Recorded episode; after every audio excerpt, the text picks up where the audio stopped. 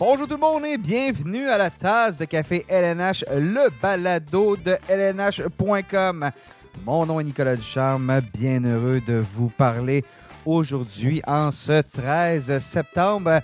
Et voilà, on se relance. C'est notre euh, premier épisode de cette troisième saison complète de la tasse de café LNH. Techniquement, c'est notre quatrième là, parce qu'on avait commencé un peu tardivement, là, mais euh, réellement notre troisième saison complète du balado de LNH.com. Euh, donc, cette année, ben, on est de retour. On est de retour, toute l'équipe de LNH. On va vous parler de hockey. euh, toutes les, comme d'habitude, ça va être à toutes les deux semaines. Ça devrait quelques balados spéciaux ici et là. Bien évidemment, les séries. Tout ce que vous devez savoir sur ce qui se passe dans la LNH. Et aujourd'hui, ben, c'est euh, notre spécial Poolers, euh, notre spécial annuel. Je sais que vous êtes beaucoup, beaucoup, beaucoup à l'attendre. À vrai dire, chaque année, c'est notre balado le plus populaire. Donc, euh, très, très, très heureux de vous offrir ça aujourd'hui. Mais petite différence, c'est que cette année, ce ne sera pas un, mais deux balados, deux épisodes qui vont être consacrés au monde des poolers. Euh, Donc, euh, vraiment, on voulait être certain de vous offrir tout ça, de vous offrir un maximum d'informations sur les poolers et euh, tout en vous faisant pas peut-être un balado qui allait durer deux, heures, deux heures et demie. C'est un peu long à écouter. Fait on a divisé ça en deux. Aujourd'hui, ça va être le spécial Association de l'Ouest. Donc, c'est ce qu'on a aujourd'hui à l'émission. Mes collègues, pour discuter de tout ça, pour discuter du monde des poolers, ben, c'est mes collègues habituels euh, que, que vous pouvez lire sur lnh.com. Sébastien Deschambault. Salut Sébastien. Salut Nicolas. Comment tu vas? Ça va très bien toi-même. Euh, Très bien, très bien. Et mon autre collègue, Hugues Marcel. Salut Hugues. Salut les gars. Bel été? Pluvieux? Comment ça a été? Euh, écoute, euh, moi, j'ai la période où il y a beaucoup plu, là, moi, j'étais pas là. Fait que j'en ai entendu parler, mais euh, Fait ça... que tu viens juste de revenir. Oui, toi, toi, t'es quand même non. Toi, t'es été voir les éléphants, là. Oui, puis, euh, exact. Moi, je suis ça, allé là. faire un petit tour en Thaïlande avec la petite famille. Fait que euh, je m'attendais à me faire beaucoup mouiller là-bas. Finalement, non, ça a Non, bien ça a été été. ici, Euh, euh, Ça a été ici que ça n'a pas bien été. Euh, bon, j'ai subi les, les derniers effets dans les dernières semaines, mais ça, ça, de mon côté, j'ai pas trouvé ça euh, si Ouais, t'as pire. manqué le pire, je pense. manqué bon, je suis content de l'entendre, Ouais. même si euh, je suis triste pour vous, là, vraiment, là, mais beaucoup. Là. Vous voyez comment je pleure présentement. Bien évidemment, c'est du dépistage de hockey que tu étais faire en Thaïlande. Oui, euh, et, et, euh, c'est c'est- c'est lancé en blague, mais oui, je suis tombé sur un, un des rares arénas ouais, de Thaïlande. Euh, j'ai été euh, assez surpris de, de voir ça dans un plein, en plein centre d'achat. Euh, avec des. euh, Comme à, comme à Québec ou à Edmonton, dans hein, les, les- les galeries de la capitale. C'est pareil. Là. Es-tu sûr que t'es pas juste tombé sur un entrepôt de conservation de poissons? Non, mais je peux euh, te dire que la glace, la qualité de la glace laissait légèrement à désirer. Euh, non, ben, des, des joueurs de hockey euh, au calibre légèrement surprenant, quand même des jeunes joueurs avec euh, des coachs qui étaient euh, des Américains qui étaient établis là-bas. Euh, ça, ça- ça leur réduit le degré de dépaysement euh, Ouais, pendant ça. quelques heures. euh. non, c'était euh, anecdotique, mais quand même euh, assez drôle. Hugues, ton côté, ton été? euh, assez tranquille, euh, des vacances euh, relax, comme ma copine est enceinte. Ben, on c'est a ça, hein. Plutôt, euh, félicitations. hein, tu n'avais pas parlé. non, euh, c'est ça, j'en avais, j'avais pas pensé de vous le dire avant aujourd'hui, faut croire. Euh, non, euh, sans blague, on a euh, juste été assez relax, fait la chambre du bébé. C'était des vacances plus à la maison cette année. Fait que, Fait que euh, ça, c'est pas des vacances d'habitude quand tu n'es pas là. Non, quand non. t'es pogné pour Non, prendre des décisions importantes pour la chambre du bébé. De toute façon, le mot vacances n'existera plus dans ton vocabulaire pour les 18 prochaines années là, Ah. environ. Là, donc, C'était euh, chanceux. Si t'es tellement chanceux. positif. Là, c'est, On- euh, On salue nos enfants qui On nous pas- écoutent, euh, c'est ça, pas. On n'est pas, on n'est pas positif, on, on est réaliste. On gens qui sont t'explique à ce que ça là, si vous avez besoin de convaincre votre tendre moitié de ne de, de, de, de pas avoir d'enfant, euh, N du charme commercial nhl.com. Euh, Demandez-y là, euh, son, son, son premier roman, son premier essai sur le sujet devait devrait sortir bientôt. Pas besoin de. T'as-tu vu le nombre de vidéos sur euh, Instagram pour. euh, Ah, toi, toi c'est pas encore dans ton algorithme, par exemple. Ben, moi, c'est le contraire. C'est les vidéos très heureux d'avoir un bébé, Ah, ouais. organisation du rangement Ouais. de la chambre. Ah. C'est ça mon algorithme Tu vas voir, là, ce qui va arriver prochainement, c'est à quel point c'est pas, c'est pas tout, tout repos d'avoir un enfant. Tu vas voir, Ah, l'algorithme-. L'algorithme va s'adapter, puis euh, ça va changer. Et puis, euh, comme vous voulez absolument le savoir, là, je vous vois, vous me regardez. Ben, moi, j'ai eu euh, quand même un été quand même calme, mais j'ai été visiter euh, nos amis en Suisse. Donc, j'ai été voir un peu le magnifique pays de la Suisse. J'ai pas pu voir de hockey. À vrai dire, quand, on- quand, on est, quand j'y étais, les joueurs commençaient, euh, les joueurs là-bas commençaient à arriver au pays, les camps commençaient. Donc, c'était pas, les camps n'étaient pas commencés, mais que les joueurs commençaient à arriver au pays en fonction des camps, parce que la saison là-bas commence un peu plus tôt. Fait qu'on a, j'ai croisé des joueurs de la, de la- la National League là-bas à l'aéroport, mais euh, euh, j'ai pas pu voir de hockey, Mais tu as malheureusement. mangé de la haute gastronomie suisse.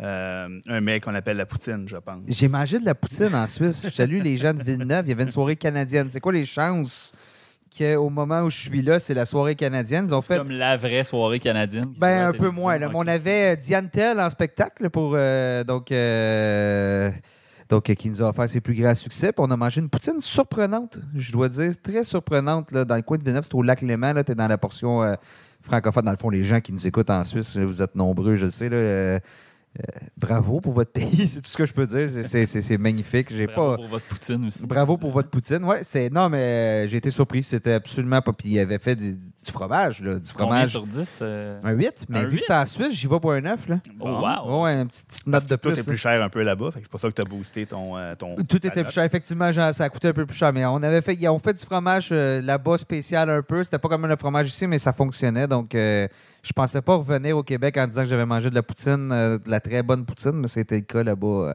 en Suisse. Eh, mais si on se lance, on va, euh, comme j'ai dit, si on fait juste parler de nous pendant. On a bien beau faire deux épisodes de Poolers, si on parle juste de nous, ça va, ça va revenir à la même chose.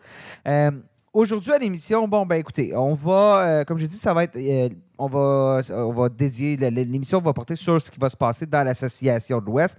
Euh, on va revenir un peu par contre au niveau de la Ligue nationale, ce qui s'est passé cet été. Euh, on va parler un peu des questions qui, re- qui retiennent l'attention pour la prochaine saison pour les poolers, pour euh, chaque association. Et, et, on va y aller de nos recommandations. Donc, pour chaque section, on va avoir une valeur sûre, on va avoir une surprise, un joueur à éviter et une recrue à cibler. Donc, euh, on essaie de vous donner quelques conseils. On va aussi essayer de ne pas tomber dans ce qui est vraiment l'évidence. Euh, c'est facile de recommander Connor McDavid, mais si on nous écoute pour se faire. euh, je pense pas que c'est les conseils que vous attendez là, lorsque vous nous écoutez. Donc, Mais prenez-le quand même, Conor McDavid, par contre. ben, c'est ça, exactement. Puis en parlant de Connor McDavid, il est au sommet de ton top 100 qui a été diffusé, qui se retrouve présentement sur euh, lnh.com. Euh, Surprise. J'ai osé, surprise. j'ai, j'ai osé euh, le mettre sur le, au sommet. Euh, écoute, je pense qu'il va être indélogeable là, euh, pendant encore quelques, quelques petites saisons, euh, M. Connor. Euh, son coéquipier aussi, qui, euh, qui occupe une très belle place dans ce, dans ce classement, M. Léon Dreisaitl. Le reste du top 10, euh, ça se promène un petit peu. Certaines, certains mouvements de personnel de l'été ont un petit impact sur le haut du classement. Toujours en attente maintenant de ce qui va se passer dans les camps d'entraînement, les différentes blessures, les différentes surprises, composition de trio.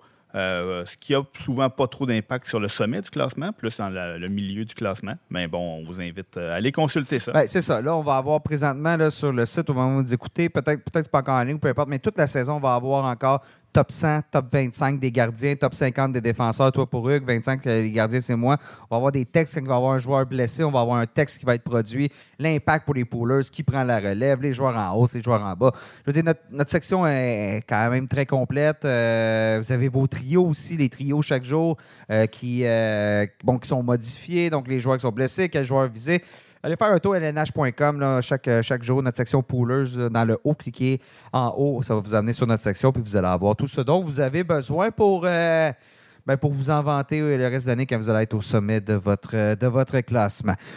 On se lance, messieurs. Allons-y avec un retour de ce qui s'est passé, euh, de ce qui s'est passé du, cet été. euh, au niveau, on va revenir un peu les joueurs autonomes, tout ça, les quelques transactions qu'ils ont eu. On va commencer du côté euh, ben, de l'association de l'Ouest parce que c'est ce qu'on va faire aujourd'hui entre autres. Donc allons-y tout d'abord. Deux des deux des principales décisions qui nous ont quand même surpris, c'est ce que les Predators de Nashville ont fait. On a euh, racheté le contrat de Matt Duchesne. On a échangé Ryan Johansson au Colorado. Donc, chez, les Predators, l'arrivée de Barry Trotz, ben, c'est signe de gros changements. On a tassé, je veux pas dire le bois mort, puis pas du tout, parce que ça reste deux joueurs très intéressants pour les Poolers.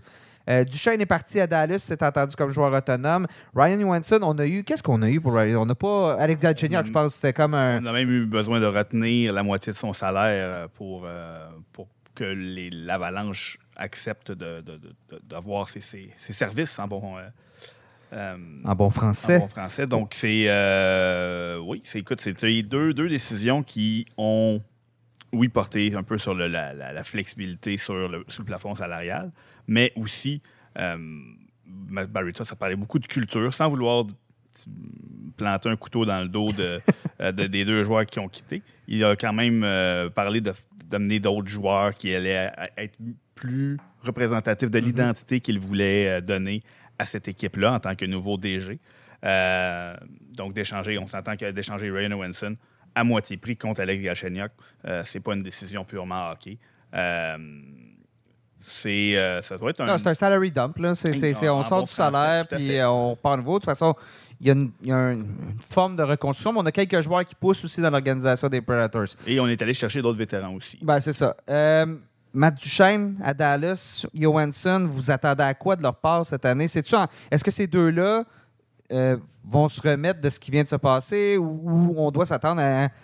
On est plus, c'est plus la même chaise. Plus, les deux sont plus dans la même chaise qu'ils étaient à Nashville. Non, mais je, suis quand même assez enthous- enthousiaste euh, par rapport à, à Duchesne à Dallas. Probablement plus que Johansson au Colorado. Je pense que Duchesne a probablement une place sur le top 6, euh, une place sur le top 6 euh, assurée. Euh, ou presque là, avec les Stars de Dallas, pourrait peut-être même se hisser sur la, première vague du jeu de puissance. là. Donc, euh, j'ai bien dit peut-être, c'est pas, pas assuré, mais je veux dire, euh, c'est pas impossible non plus. Donc, non, je, pense que Matt Duchesne pourrait être une, Sans dire, je pense pas que ça va être une option de, premier plan pour les poolers. Je pense pas non plus que c'est un joueur à éviter. Je m'attends sensiblement à ce qu'il a la même chose que ce qu'il a fait à Nashville. Donc, euh, Johansson, c'est certain que là, dans les dernières années, avait un peu ralenti. Et je trouve Question que. de rester en santé dans son cas. Oui, aussi. Ouais. Et je trouve que peut-être que l'Avalanche du Colorado, a, d- derrière le gros premier trio là, avec Rantanen et McKinnon, je trouve qu'on manque peut-être un peu de, de- de profondeur offensive pour. Je euh, ne sais pas, parce pour, que. euh, c'est- pour comme faire produire un, un- un joueur comme, Ouais. comme Ryan Johansson dans des, dans des, des grosses proportions. Mais bon, OK, moi, je pense une cinquantaine de points, c'est tout à fait faisable. Entre 50 et 60 points, c'est dans ces eaux-là que je le repêcherais. Euh, je ne sais pas à quoi m'attendre d'Arthur Lekonen et Valérie Nouchouchkin, qui devraient être les deux co- collègues de trio de Johansson, à moins qu'on brasse la soupe. Là. Thomas Donc, euh, Tatar qui vient tout Ben, juste. c'est ça, Thomas Tatar, euh, juste avant qu'on- que j'appuie sur le bouton enregistrer du balado qui s'était entendu. Donc, euh, mais il reste que Johansson au centre, la ligne de centre de l'Avalanche est, à- est, à mon avis, peut-être meilleure qu'avec JT Comfort Ah, l'année mais dernière. Donc, je, Sur le plan, sur le plan hockey, tu sais, je veux dire, c'est une bonne, strictement hockey, Mhm. c'est une bonne décision. Là, comme on est plus dans le volet pooler, euh, ouais, ouais, ouais, ouais. j'y allais plus. Moi, je te suis, je te mais- suis. Mais, c'est ça, c'est que, c'est- à vrai dire, ces trois-là. Ces trois-là, je sais pas à quoi m'attendre. C'est ça le trio. Je sais- L'année dernière, avant de se blesser, Nishushkin était le meilleur marqueur de la Ligue nationale. là. donc, euh, c'est quoi réellement le potentiel de ce joueur-là? Lekonen, euh, il vient de connaître une belle saison aussi. C'est trois joueurs à potentiel où il y a un point d'interrogation, mais le, le- le plafond est quand même intéressant là, dans les, dans, dans- Ouais, dans- mais dans la- les trois. Puis il y aura une question. Ben, J'allais dire une question de jeu de puissance aussi là, dans ce cas-là. Oui, puis moi, j'aurais tempéré un peu les attentes envers Matt Duchesne qui se retrouve dans une situation où euh, je ne vois pas vraiment, moi, déloger qui que ce soit sur la première vague. Il va y avoir des compagnons de trio qui vont être, je dirais, euh, l'équivalent de ce qu'il avait peut-être à Nashville, euh, du moins en début de saison, peut-être pas vers la fin où ça commence à être un petit peu, un petit peu difficile. Mais Tu vois pas déloger peut-être Jamie Benn euh, sur la première vague du mais il y a- c'est qu'il y a aussi, il va y avoir de la compétition. Des joueurs comme Wyatt Johnston pourraient être délogés aussi. Euh, Mm. Mason Marchman, si jamais on a besoin d'un plus gros gabarit. Donc, il a- ouais. Jamie Benn remplit quand même un rôle qui est assez euh, particulier, qui est précis sur le, le jeu de puissance. Donc, d'avoir Ouais, un joueur bon comme. Matt qui n'a jamais été, à une exception près, euh, euh, il y a deux saisons, n'a jamais été un spécialiste du jeu de puissance, mais loin de là, Matt Duchesne, il y a eu une saison magique sur le jeu de puissance. Sinon, n'a jamais été reconnu comme un joueur qui, est- qui produisait en avantage numérique. Donc, j'ai un petit astérix. Je m'attends un peu à une saison semblable à celle qu'il a connue l'année dernière. Ce n'est pas une mauvaise saison, mais je pense pas qu'il faut hausser les attentes envers Matt Duchesne. Même si l'équipe pour laquelle il va évolu- évoluer est meilleure, son rôle va être un peu plus secondaire que ce qu'il occupait euh, chez les Prédateurs. Non, ouais, je suis. euh, Ouais, je- c'est je- logique. je veux dire, il y, a- il y a tellement. Puis on, On en reparlera peut-être justement dans notre balado de, de- de début de saison, là, mais je pense que les Stars de Dallas sont à surveiller. Donc, euh, parce qu'il y a tellement de profondeur dans cette équipe-là, ce sera, ce sera de voir. Bien évidemment, tout le monde va devoir accepter son rôle là, qui sera peut-être différent. Euh, dans l'Ouest, autre euh, transaction qui a retenu l'attention, Pierre-Luc Dubois a échangé aux Kings de Los Angeles. En retour quand même d'un- package qui, qui a un certain potentiel, mais il faudra voir comment ça va se développer. Gabriel Velarde, Alexia Follo, Rasmus Coupari et euh, ce qui avait été un deuxième show repêchage. On va se concentrer, je pense, sur Dubois et Velarde. Dubois arrive dans une situation où on a devant lui Enzi Kopitar, qui est un centre euh, capitaine, plus d'expérience, toujours quand même une production relativement stable. Mais Kopitar est un joueur qui est, beaucoup utilisé dans les deux, dans les deux sens de la patinoire. Est-ce que Pierre-Luc Dubois se retrouve à être le premier centre offensif, entre guillemets, le premier centre de jeu de puissance? Est-ce qu'il hérite du jackpot? euh, offensif du côté de, de LA? Je me garderai une petite gêne. Euh, par contre, je pense qu'avec ce qu'on a donné pour l'obtenir, on va, on va dire à l'entraîneur. qu'on va payer dans les prochaines années, Exactement. Le, le- le- bon, le, le package qu'on a, qu'on a dû se départir, le salaire qu'on lui a octroyé. Les DG euh, veulent rarement avoir l'air fou. Par contre, je pense que ce que ça donne, on a, on a donné une prolongation de contrat aussi à Kopitar. On, on, euh, on prépare un peu la transition, dans le fond. C'est vraiment de dire euh, Pierre-Luc Dubois sera le centre numéro un de cette formation euh, quand Enze Kopitar n'y sera plus. Ça nous permet de, continuer à bien protéger, à bien développer Quentin Byfield. Ça nous permet d'avoir un, Philippe Dano sur un troisième trio qui formait déjà un, un des très, très bons deuxième trios de la Ligue nationale l'année dernière, va être probablement un des- le meilleur troisième trio. Euh, Peut-être d'avoir des duos euh, plutôt que des trios, c'est de plus en plus à la mode. Est-ce qu'on va associer Kopitar et Kempe qui ont développé une belle chimie avec un Arthur Kaliev ou un Arvidsson, euh, avoir un, un Dubois avec un Kevin Fiala, ce qui serait une excellente nouvelle pour Pierre-Luc Dubois, euh, d'aller avoir un, un- un Dano qui fonctionnait très bien avec Arvidsson et puis Trevor Moore. Donc, ça donne énormément d'options. Puis quand on parlait de, on a parlé du Colorado tantôt, où on a quand même une équipe qui, sur papier, a l'air bien, mais la seconde que un joueur se fait retirer de cette formation-là, formation, euh, on n'a on a rien derrière. là. Donc, si jamais un joueur du top 6 au Colorado se blesse, qui va le remplacer, on ne sait pas.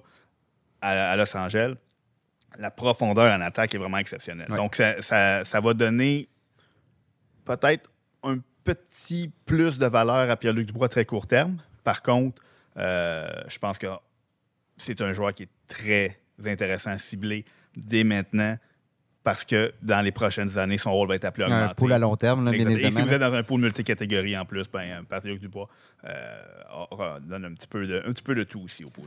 Euh, dans le cas de Villardy, arrive à Los Angeles, à Winnipeg plutôt, euh, après avoir connu une, une bonne saison, somme toute, à, somme toute à Los Angeles. On le sait, c'est un, je- un- un jeune espoir. Là. De Mark, il a quoi? Il a, il a- il a 24 ans, là, vient d'avoir 24 ans il y a un mois. Euh, mais c'est un joueur qui a été blessé, c'est un joueur qui a eu des problèmes de dos, c'est un joueur qu'on commençait, je veux pas dire lancer la serviette, mais on commençait fortement à s'inquiéter. Et l'année dernière, 41 points en 63 matchs, mais beaucoup de points au début de la saison, énormément de points. Euh, là, il se retrouve dans une situation différente, devrait être le deuxième centre à Winnipeg.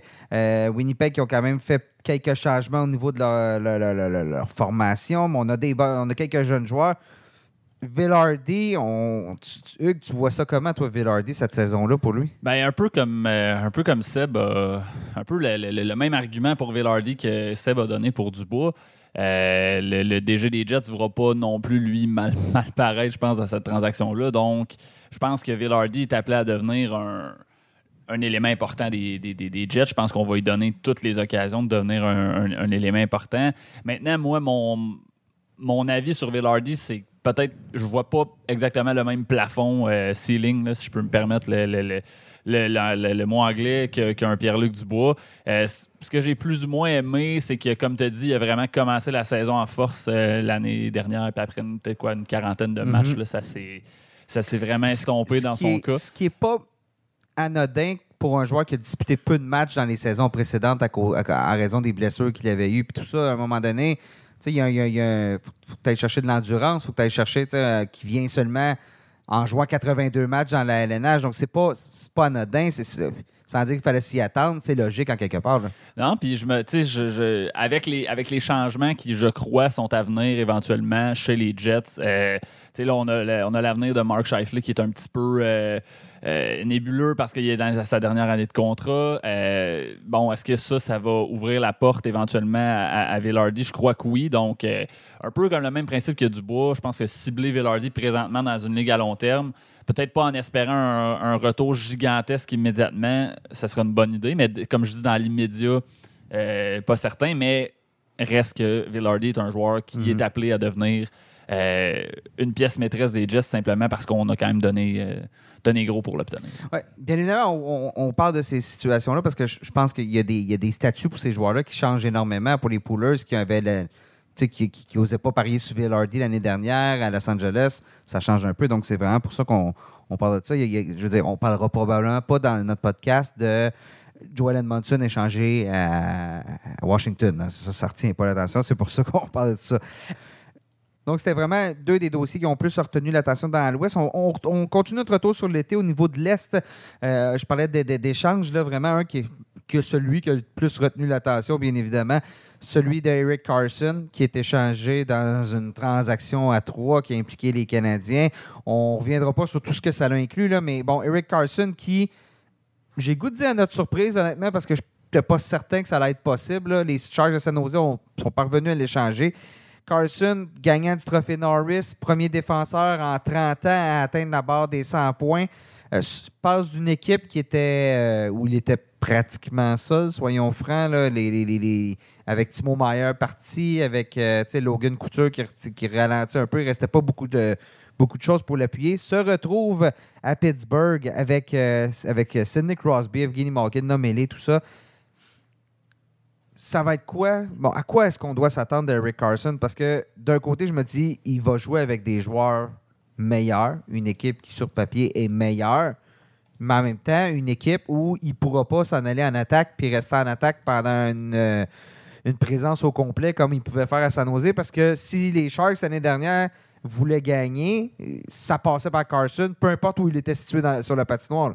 Ben, vas-y, ça. Ouais, non, vas-y. Ben, je pense qu'en autant qu'il dispute une saison de 82 matchs, comme Mhm. c'était le cas l'année dernière, euh, je pense qu'on peut s'attendre à frôler le plateau des points par match, peut-être même le, le dépasser. Je pense qu'une saison de 100 points, vous me direz si vous êtes d'accord, je pense que on peut pas amorcer une saison puis en tant que pooler eh, exiger qu'un défenseur fasse quelque chose deux fois de suite qui était fait une fois en 30 ans comme Ouais. tu l'as souligné en entrée de jeu Nick. Euh, il y a quelques voyants en rouge, là, je pense entre autres à son, euh, ses 25 buts la saison dernière, un pourcentage de tir de, de, de 12% qui est comme le double de sa carrière. Ça, je pense pas qu'il va remarquer encore 25 buts. Mais bon, est-ce que le fait de jouer dans une équipe euh, plus talentueuse autour de lui va compenser? Probablement. Mais je pense quand même que la saison dernière est une de ces saisons magiques, inexplicables qui arrivent à certains joueurs qui fait en sorte que ça, ça va être difficile de répéter. Donc, moi, je m'attends peut-être à un 70-80 points là, dans ces eaux-là.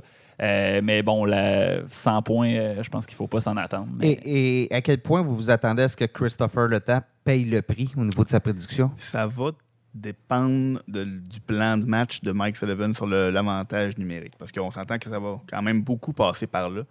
Euh, si on décide d'y aller avec une formation à deux défenseurs euh, et trois attaquants, et que les deux joueurs réussissent à trouver, on, réussit à trouver un- une stratégie, un plan de match en avantage numérique qui fait en sorte que les deux défenseurs qui trouvent leur compte au niveau de comment on va se positionner, comment on va faire distribuer la rondelle, quand même deux droitiers. À ce moment-là, le, Chris Le Temps ne devrait pas tant payer le prix. On a deux très bons défenseurs défensifs gauchers, euh, qui ont, que ce soit Marcus Peterson et puis euh, Ryan Graves qui ont été allés chercher euh, euh, sur le marché des joueurs autonomes. Donc, c'est deux très bons partenaires pour ces deux joueurs-là. Donc, à 5 contre 5, on va avoir des chances, on va quand même amasser des points pour les deux, avec deux très bons trios devant eux. Euh, L'avantage numérique va être la clé. Si on en, on en préfère un à l'autre, euh, là, ça va être difficile. Par contre, à Pittsburgh, quand on regarde, on, a Jake Gunzel, on a Sidney Crosby, on a Evgeny Malkin. Est-ce qu'on préfère mettre tous les œufs dans le même panier, comme c'est de plus en plus la mode dans les équipes où on a énormément de très gros canons, euh, donner une minute trente à la première vague, et puis après ça, on, on donne les miettes à la deuxième vague, comme c'est le cas, par exemple, à Edmonton, où ça a été le cas très longtemps chez les Capitals de Washington. si c'est le scénario, je vois pas les deux joueurs avoir à souffrir au niveau du rendement. Si on décide de, de répartir les forces et puis de mettre euh, Christopher Le en charge de la deuxième vague du jeu de puissance, euh, ben là, c'est sûr qu'on se ramasse avec des euh, Riley Smith, avec des Brian Rust, euh, Ricard Raquel. Donc, la, la qualité des joueurs avec qui il va évoluer va de beaucoup diminuer. Et là, ça ferait évi- évidemment très mal à son rendement. Je regarde les points en avantage numérique de, de, de- Chris Letang là, dans les dernières saisons. Puis là, là-dessus, euh, il n'a pas tout le temps joué des saisons complètes. Donc, son état de santé à lui aussi Oui. est quand même un facteur à prendre en considération. Là, mais euh, 21 points sur le jeu de puissance euh, l'année dernière, 22 l'autre d'avant, 15, 15, 19, 20. À partir du moment où tu tombes sur la deuxième vague du jeu de puissance, faire 20 points sur le jeu de puissance, ça va commencer à être compliqué, même si tu es, dans une bonne équipe. Donc, euh, à partir du moment où tu fais 10, 12, 15 points sur un jeu de puissance plutôt que 20 là, en, en considérant une saison complète de la part de Le Temps, c'est difficile d'arriver et, de dire bon ben il va faire au- en haut de 60 points parce que là ça te prend ça te prend quasiment 50 points à force égale, ce qui, ce qui est quand même une grosse commande. Là. Puis il y a aussi, Donc- que, soyons francs, la deuxième unité d'avantage numérique des, des, des Pingouins va jouer au maximum 30 secondes. Ben, Euh, c'est ça, dépend- c'est ça, là, arrêté, ça, là, c'est exact. ça. là. Si, euh, à moins qu'on décide vraiment, là. c'est ça. Si on- à moins qu'on décide vraiment de, séparer, J'y crois même pas. les gros Ouais, canons, les, pas. les séparer Malkin et, et Crosby, mais moi non plus. Mm. C'est pas la tendance actuelle. Ça prendrait un. Honnêtement, pour qu'un scénario comme ça se produise, ça prendrait un début de saison où le jeu de puissance des pingouins est anémique pour quelque chose d'inexplicable, problème de chimie sur la patinoire. Mais assis ici aujourd'hui, c'est dur à. C'est vraiment dur à prédire. Là, donc, euh, puis il faut pas. Dernière chose sur le temps avant qu'on passe à, à un autre sujet, c'est que le ralentissement est quand même entamé. Je pense que c'est un défenseur de 36 ans. Je pense qu'on peut plus s'attendre à des saisons d'en haut de 60 points de sa part, de, euh, des, des- des- des- des moyennes de points par match de, de, de points 80. Tu sais, Je pense qu'on va plus glisser vers le point 60, point, un point tous les deux matchs. C'est peut-être plus ça vers quoi il faut s'attendre de le temps. Donc, C'est tout ça, tout- Il y, a- y quelques drapeaux rouges dans son ben, cas, un peu, puis tu sais, je veux dire, c'est un. Ou grand- orange, là. ouais, Orange, c'est ça. des drapeaux oui, oranges. il y a l'état de santé de, de, de Le Temps. Mais si euh, Eric Carlson se blesse, comme on est déjà vu par le Ah oui. passé, euh, Christopher Le Temps revient Ouais. à l'avant-plan, tombe la chaise du conducteur. Donc, c'est deux joueurs avec euh, des petits drapeaux au niveau de l'infirmerie et puis ça va avoir un impact évident sur, sur l'autre. La- la- ce qu'on a réussi à faire, par contre, chez les Pingouins, c'est que là, on a un plan B. Avant, quand Chris Le Temps se blessait, euh, Ben, C'était Jeff Petrie l'année ça a dernière. été Ça a Jeff pas Petrie, été- ça a été des, des qui été Justin impliqué dans la transaction, justement, Carson. tu sais, je veux dire, on a tassé Jeff Petrie pour Carson. qui est un- quand même une petite amélioration dans- au niveau offensif, Ouais. disons. Euh, donc oui, on a parlé, c'est une saison, pas pour rien que c'est arrivé à seulement six défenseurs de franchir le plateau des 100 points, c'est pas supposé arriver. Euh, donc ça risque de ne pas arriver encore avant plusieurs années. Je pense que le débat est plus de savoir à combien il faut fixer des attentes logiques et raisonnables envers Eric Carlson. Mais une saison complète en santé avec cette équipe-là, sachant que on est là pour gagner à Pittsburgh, pas comme on était à San Jose. Donc oui, comme tu le dis, la laisse va être, l'élastique va être un peu plus serré quand on va vouloir le ramener à l'arrière. Euh, peut-être lui dire de prendre un petit peu moins de chance Mhm. à l'attaque. Donc une moyenne d'un point par match dans une saison idéale, je pense que c'est là qu'on s'en va vers Eric Carlson, sans être surpris s'il fait 70 points en 80 matchs, si jamais tout va bien euh, côté santé. Ben, entre 70 et 80 ma- points sur une saison complète, ou le, le- le ratio points par match qui correspond à, à- à ce produ- à cette production-là, Ouais, je je pense que c'est euh, c'est raisonnable. Je vous amène l'autre équipe euh, qui porte des chandails euh, noirs et jaunes euh, du côté de, d'Association de l'Est, euh, les Bruins de Boston. Gros, grosse page qui se tourne avec la retraite de Patrice Bergeron, celle de David Krejci en même temps. Euh, à quel point ces départs-là, à quel point ce qu'on va avoir comme ligne de centre chez les Bruins va faire mal à la production de trois joueurs. Euh, David Pasternak, Brad Marchand, Charlie McAvoy. À quel point vous attendez à ce que ça, ça- ça chute? Je vois pas, je vois pas ça se maintenir, surtout pour Brad Marchand qui. lui aussi, là, le déclin est amorcé un peu lentement, mais sûrement. là.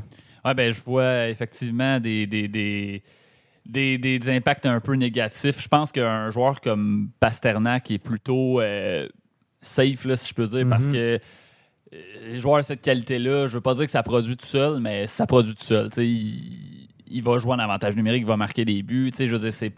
C'est pas nécessairement quelque chose qui me stresse trop du côté de Pasternak, mais du côté de Marchand, euh, c'est certain que là, on a brisé la, un des meilleurs trios de la Ligue nationale.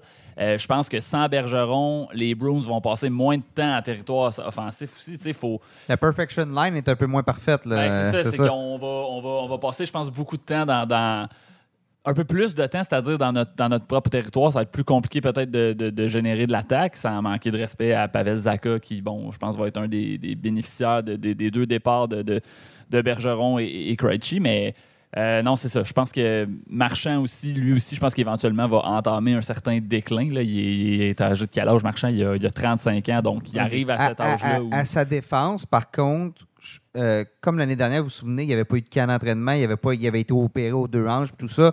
Euh, ça se peut que ce déclin-là soit ralenti par le fait qu'il va arriver avec un été complet d'entraînement. Il l'a même dit lui-même qu'il se sent mieux, que beaucoup mieux. Mais, mais, mais, l'année dernière, Marchand, 17 points en 13, à ses 13 premiers matchs, 21 à ses 21 matchs suivants, et là, par la suite, 16 en 20. C'est pas, pas mauvais, 16 en 20, c'est très bon.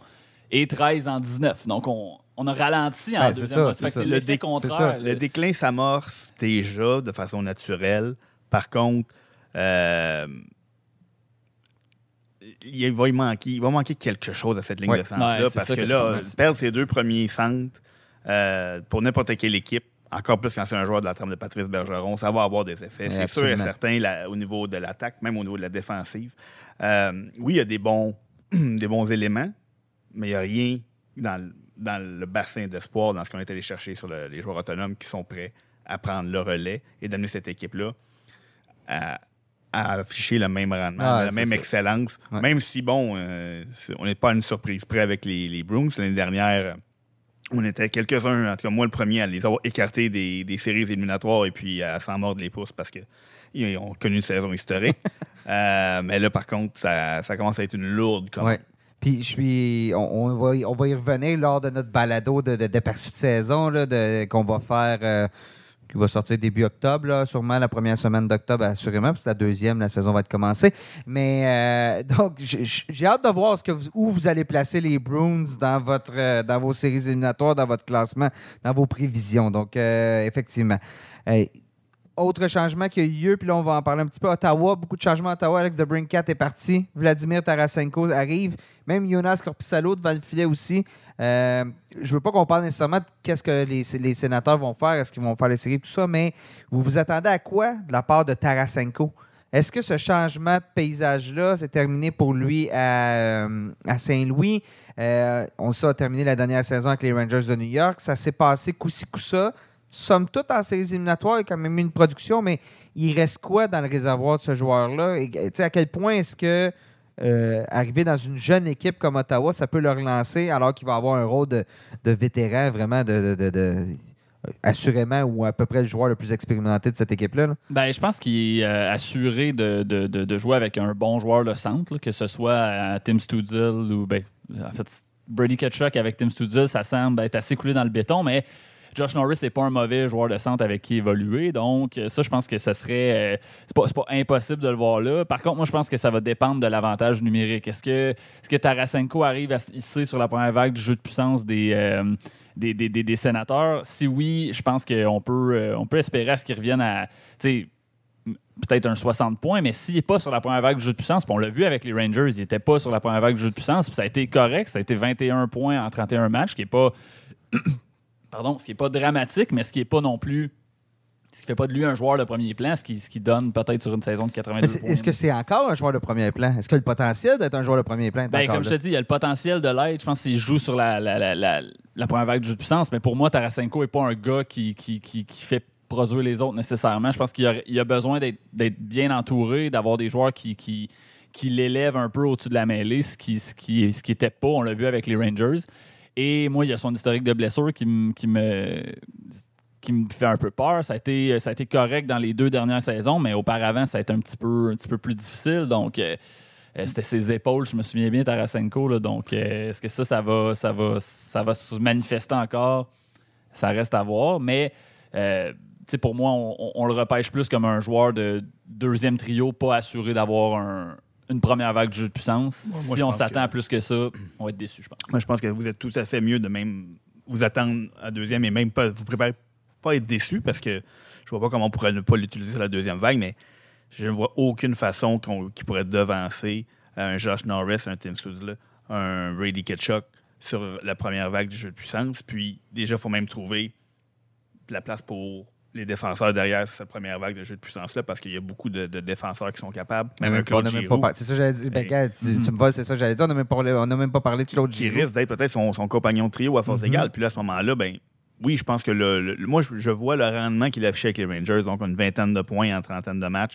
Euh, donc, un, deux points tous les trois matchs, là, euh, c'est, c'est un rythme en- qui, qui va s'approcher des 60 points. S'il l'atteint, c'est un beau bonus. Euh, un, un- un bon joueur de, euh, qui donne des options parce que, bon, Josh Norris, toujours plein de petits drapeaux dans son cas, lui Mhm. aussi.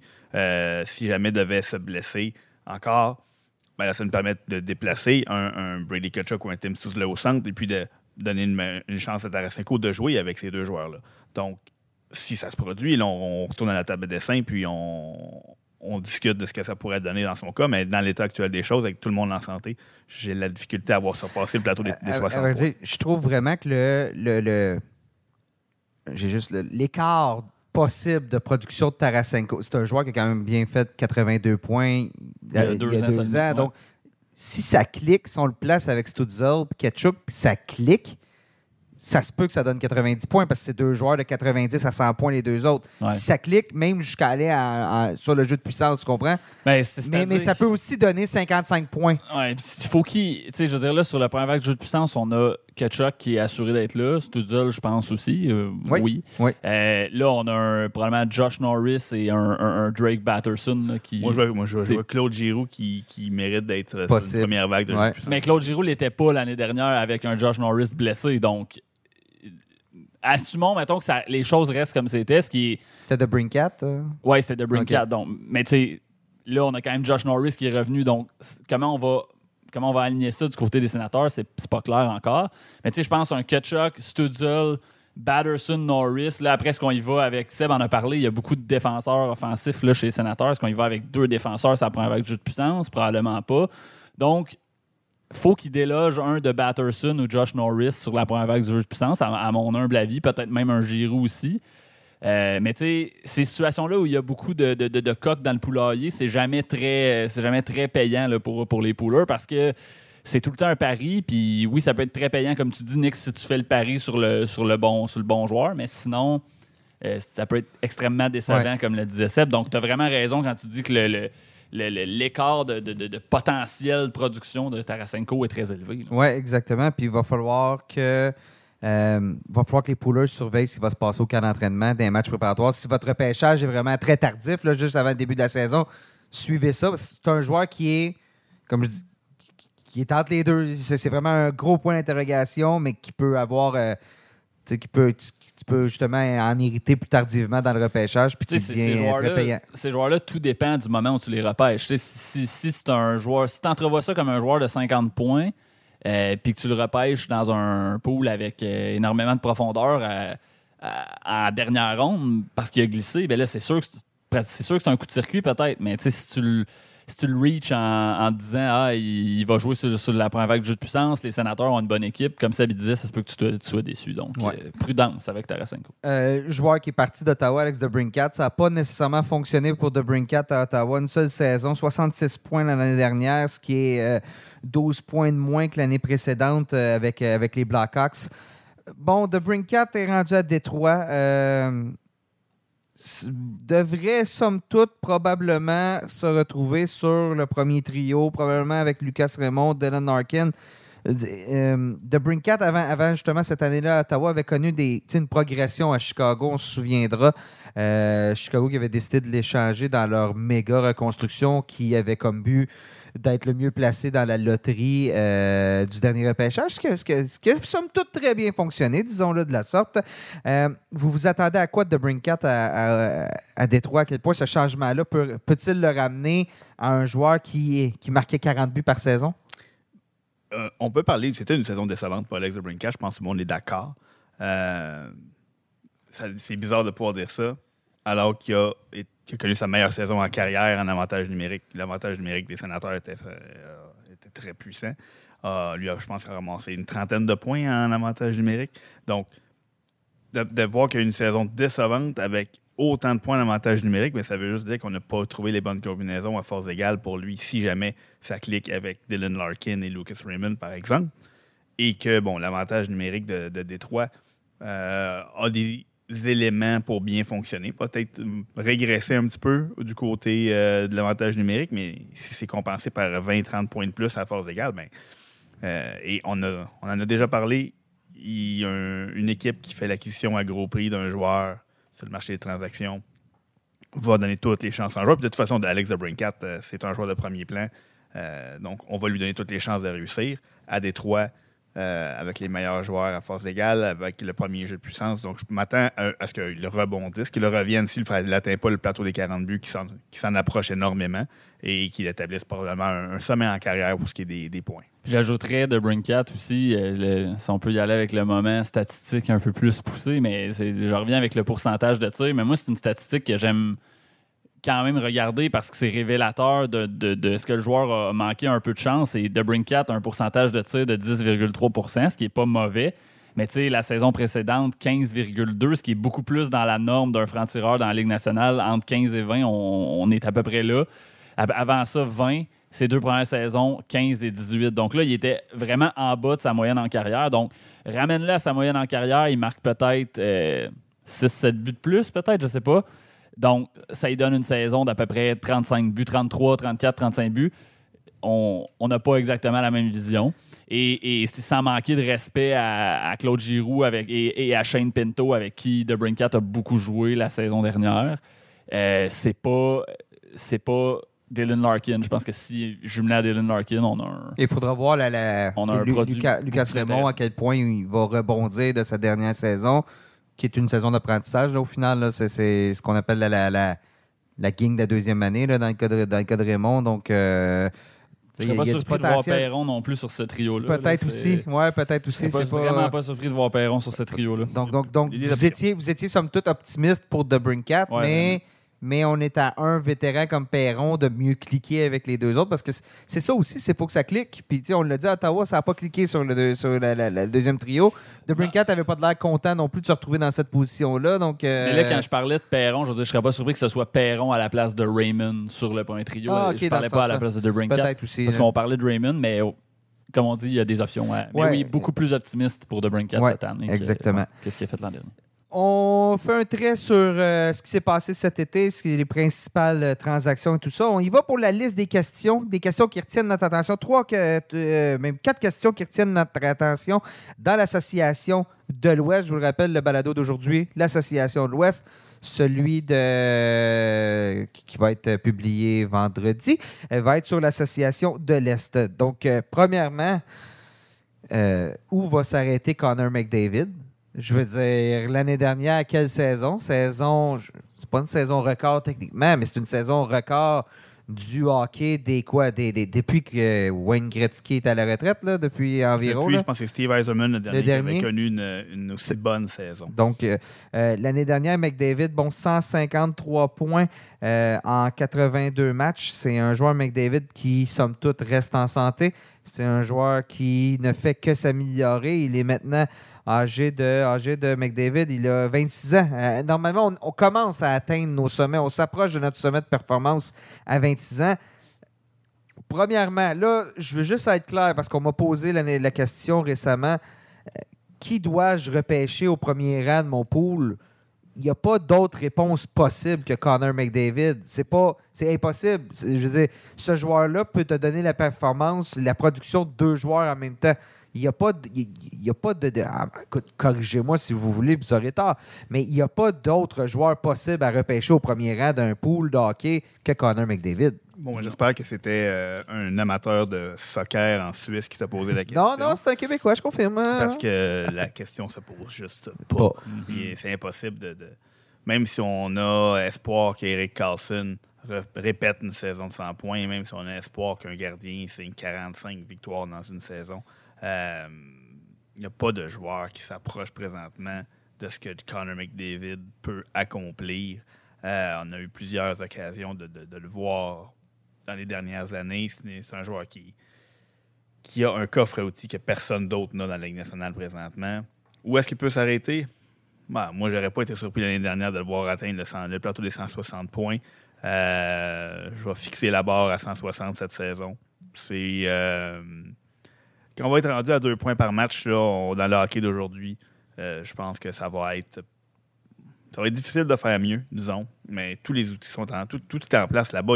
On lui a trouvé un petit peu plus de profondeur. Chercher son ancien coéquipier de, de- des rangs juniors avec qui il a fait l'appui et le beau temps. On a un jeu de Ouais. puissance. Nomme- Nomme-le parce qu'il va sortir pas mal plus haut dans les poules, lui, on va, en parler, année. on va en parler plus tard. On va en parler Je- plus je tard. Bon, parfait. liste. Bon, parfait. Mais euh, oui, on a un jeu de puissance dévastateur avec des joueurs comme Leon Draisaitl. On a un corps arrière à quel point on a vu qu'il était dominant. Je pense que euh, notre ami Hugues va nous en parler un petit peu dans ses euh, top 50 euh, assez rapidement. Euh, donc, tout est là pour qu'il connaisse une autre saison historique, entre guillemets, là, comme on disait. Moi, ce qui me fascine, c'est sa progression de points. Il a toujours bien ajouté tr- 30 points l'année dernière par rapport à sa saison 2021-22. 30 Ben, points de plus. C'est surtout qu'il a ajouté 20 buts de plus. 20 Fait que buts de plus. 30 points sont là. là. Oui, parce qu'il a l'air d'avoir été piqué par le fait qu'il y a quelqu'un quelque part qui a dit que c'était un meilleur passeur que marqueur, puis qu'Austin Matthews était le meilleur buteur de la Ligue nationale. OK, on dirait que ça l'a piqué au vif. Ben, Sidney ah, Crosby a fait la même chose, un- a remporté un trophée Maurice Richard alors que tout le monde pensait que c'était Mhm. jamais il allait faire ça. Mais là, à un moment donné, il s'est dit, Ah non, moi cette année, je me, je me concentre. Là, je- Connor McDavid, je pense, l'été dernier, a pratiqué son tir sur réception. C'est comme s'il avait besoin d'un autre app. Ouais, ouais, ben Tu oui. sais, pour vrai, il n'y a pas.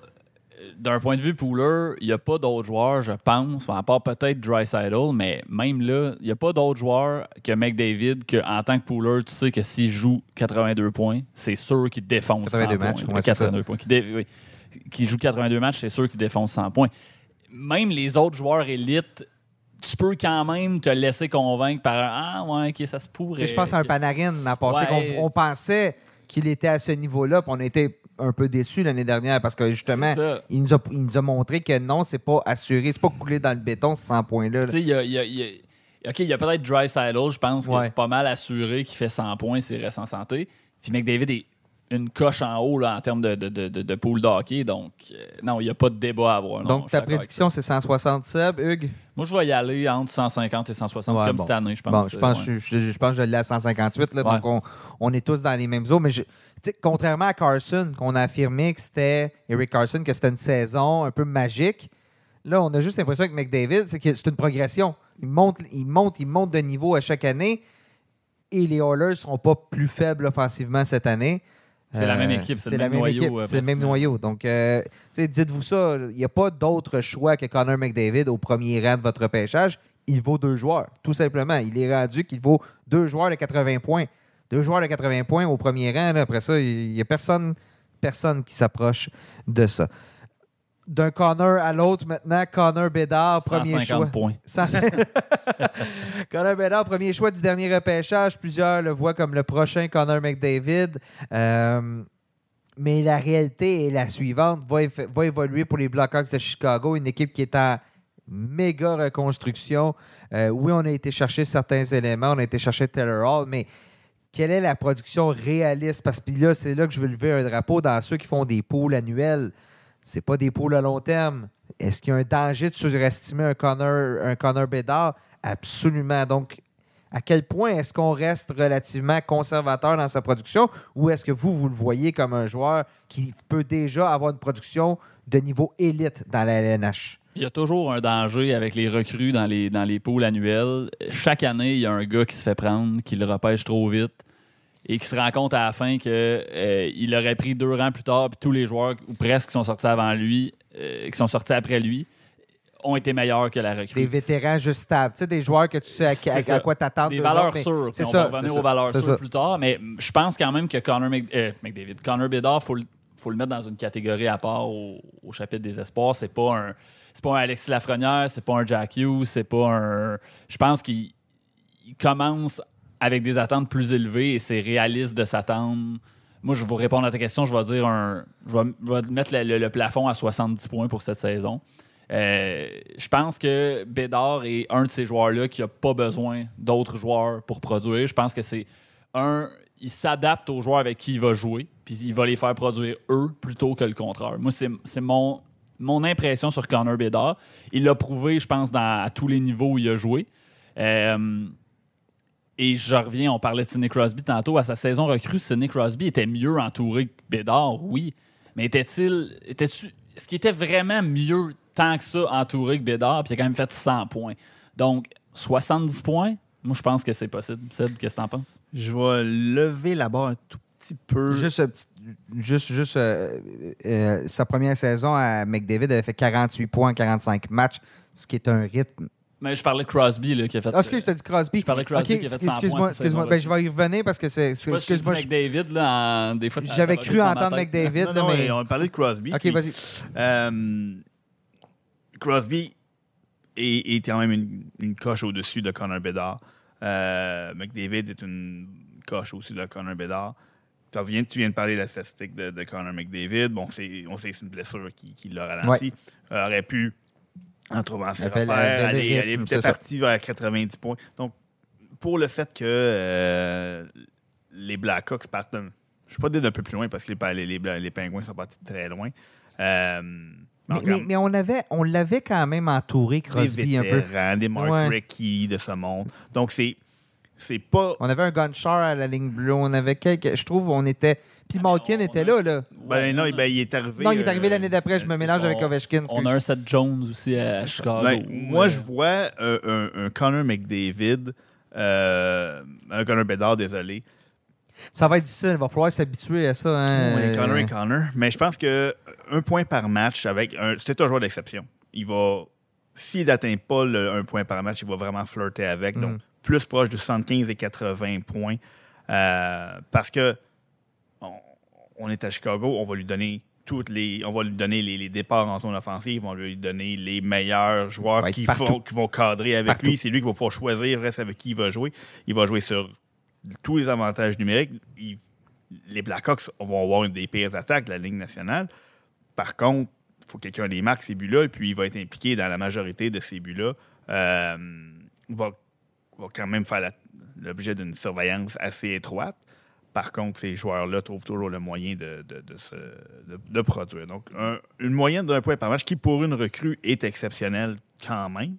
Euh, 80 points, moi, c'est c'est là que je vois Connor Bedard euh, cette saison. Seul, peut-être, ben, moi, moi, ce qui m'inquiète, puis je, je- je vais le repêcher dans mon pool, Connor Bedard. Fait que j'espère, j'espère que Seb a raison. Là. Mais là, tu Mais- parles d'un pool à long terme, par contre. Oui, dans un pool à long C'est terme. complètement différent. Oui, oui, oui. oui. Oui, oui, non, je- je vais- ça, ouais, c'est- quand ouais. je vais le repêcher, oui, c'est dans un pool à long terme, mais j'espère que Seb a raison en disant qu'il va faire 80 points. Moi, ce qui m'inquiète, c'est peut-être son gabarit. Je trouve que c'est Ouais. pas un gars très.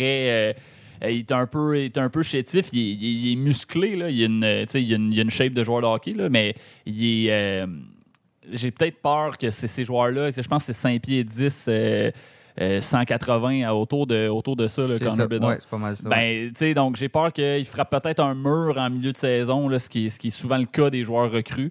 Euh, donc, moi, c'est ce qui me fait un peu descendre mes attentes en Mhm. bas du point par match, mais regarde, euh, je serais pas surpris, comme Sabi dit, qu'il fasse euh, 80, peut-être Ouais. même 90 points là, dans un monde euh, idéal. Oui, c'est ça. Ben moi, c'est- aussi ce que j'ai remarqué, là, que tu sais, des saisons, que depuis Ovechkin, depuis les- la saison d'Ovechkin et de Crosby, des joueurs qui ont fait 100 points, il n'y en a pas eu. Des, Pas de je veux joueur dire, recru. là. Des joueurs recrues, exactement. Oui, non, effectivement. Des joueurs recrues. Donc, euh, donc je ne m'attends pas à ce que Bédard s'approche de ça. Euh, il n'est pas bien entouré. Donc, moi, je l'avais aussi à 70 points Mhm. avec un plafond à 80. Donc, tu sais, soyez réaliste dans votre pool. Oui, c'est Connor Bédard, mais si vous êtes dans un pool annuel, regardez qui est autour de, de- de- de 70 points. Dites-vous peut-être 80, mais prenez-le pas en première ronde. Hmm, Ben, à moins que vous êtes 30 équipes, peut-être, là, mais sinon, là, euh, soyez réaliste. C'est le conseil, je pense, qu'on on peut vous donner. Soyez toujours prudent avec les recrues, tu l'as dit. Euh, des fois, il y a des bons vieux vétérans. On parlait de David Perron il y a quelques minutes. C'en est un vétéran que tu pas mal sûr qu'il va te donner euh, au moins 60 points dans ce coin-là. euh, euh, on poursuit avec l'Association de l'Ouest. Jonathan Huberdeau, gigantesque déception l'année dernière à sa première saison avec les Flames de Calgary. On parle quand même d'un joueur qui avait fait, qui avait terminé au deuxième rang des pointeurs de la Ligue nationale de hockey l'année précédente avec les Panthers avec 115 points et là seulement 55 l'année dernière, donc une chute de 60 points. C'est une demi-production. Nouvel entraîneur-chef à Calgary. Visiblement, Huberdeau et Daryl Sutter, ça n'a pas fonctionné. Huberdeau l'a dit publiquement. Euh, On n'a pas, trouvé, on n'a pas trouvé les combinaisons pour le faire produire. À un moment donné, il était sur le troisième trio. Jouer à l'aile droite. euh, Jouer à la droite, jouer partout. Donc, donc tu sais, c'est toujours difficile. Habituellement, un joueur qui arrive dans un nouveau marché, il y a tout le temps une période d'adaptation. N'est pas Matthew Ketchuk qui veut, parce que ça a été l'inverse. Puis c'est ce à quoi Huberdo s'est fait comparer toute l'année. Pendant que Ketchuk faisait des flamèches, puis emmenait l'équipe euh, en finale de la Coupe Stanley euh, pour Huberdo, pour le Québécois, ça a été plus difficile. Bon, à partir de là, on tourne la page où, est-ce qu'on trouve un juste milieu dans le cas d'Huberdo euh, et dans le cas de la saison très difficile des Flames. euh, on va en reparler, de- on va en reparler aussi dans le prochain sujet, mais on trace ce milieu où, dans le cas d'Huberdo, son, son, son rebond se situe où? ben, trouvé, t'as parlé de juste milieu. Ouais. Le milieu est pas mal ce qu'on peut s'attendre. Il fera probablement plus 115 points, euh, en haut de 110 points. Euh, pas dans l'état actuel des choses, pas avec la, la- la- la formation des Flames pour le moment. Euh, même si le changement d'entraîneur va aider, par contre, on va. Une question de confiance aussi, on va. On, on tourne la page. Euh, L'équipe risque de jouer avec beaucoup plus d'élan offensif. Je pense que Brian Sutter, on sait tous que son style est, axé beaucoup sur la défensive. Euh, un joueur comme Jonathan Huberdeau un joueur d'élite offensif. Je pense qu'on va le, voir flirter avec, je vais même surpasser peut-être le point par match, là, euh, qu'un 80 points en 75 matchs ou un 82, 85 en, si joue une saison complète. Euh, on n'a pas, par contre, il n'y a pas de- d'Alexander Barkov Mhm. à, à Calgary. Elias Chenol est un bon joueur, mais il y a beaucoup d'incertitudes. C'est sa dernière année de contrat. Donc, qu'est-ce qu'il va faire, Elias Chenol? Euh, Nazem Kadri a été amené comme joueur autonome, mais il venait de connaître la meilleure saison de sa carrière. C'est pas un sauveur non plus. Euh, des ailiers de, des droits, est-ce que c'est Sharon Govic qui va faire en sorte ça faire la différence? Est-ce qu'un Dylan Dubé est prêt? Est-ce qu'on va essayer de muter un, un- un jeune comme Jacob Pelletier à droite? C'est beaucoup de points d'interrogation pour relancer la carrière d'un- joueur qui, qui franchit la trentaine.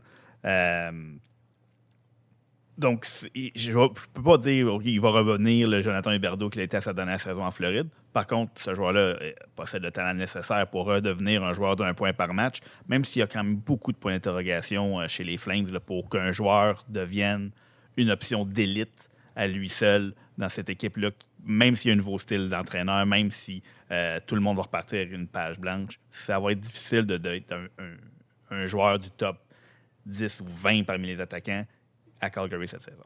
Ouais, d'accord avec ça. Ben, pas grand chose à ajouter à part peut-être le fait que moi, dans ma tête, à moi, c'est presque sûr qu'il rebondit juste parce que les Flames l'année passée, c'était collectif. C'était pas juste Huberdo qui avait un problème.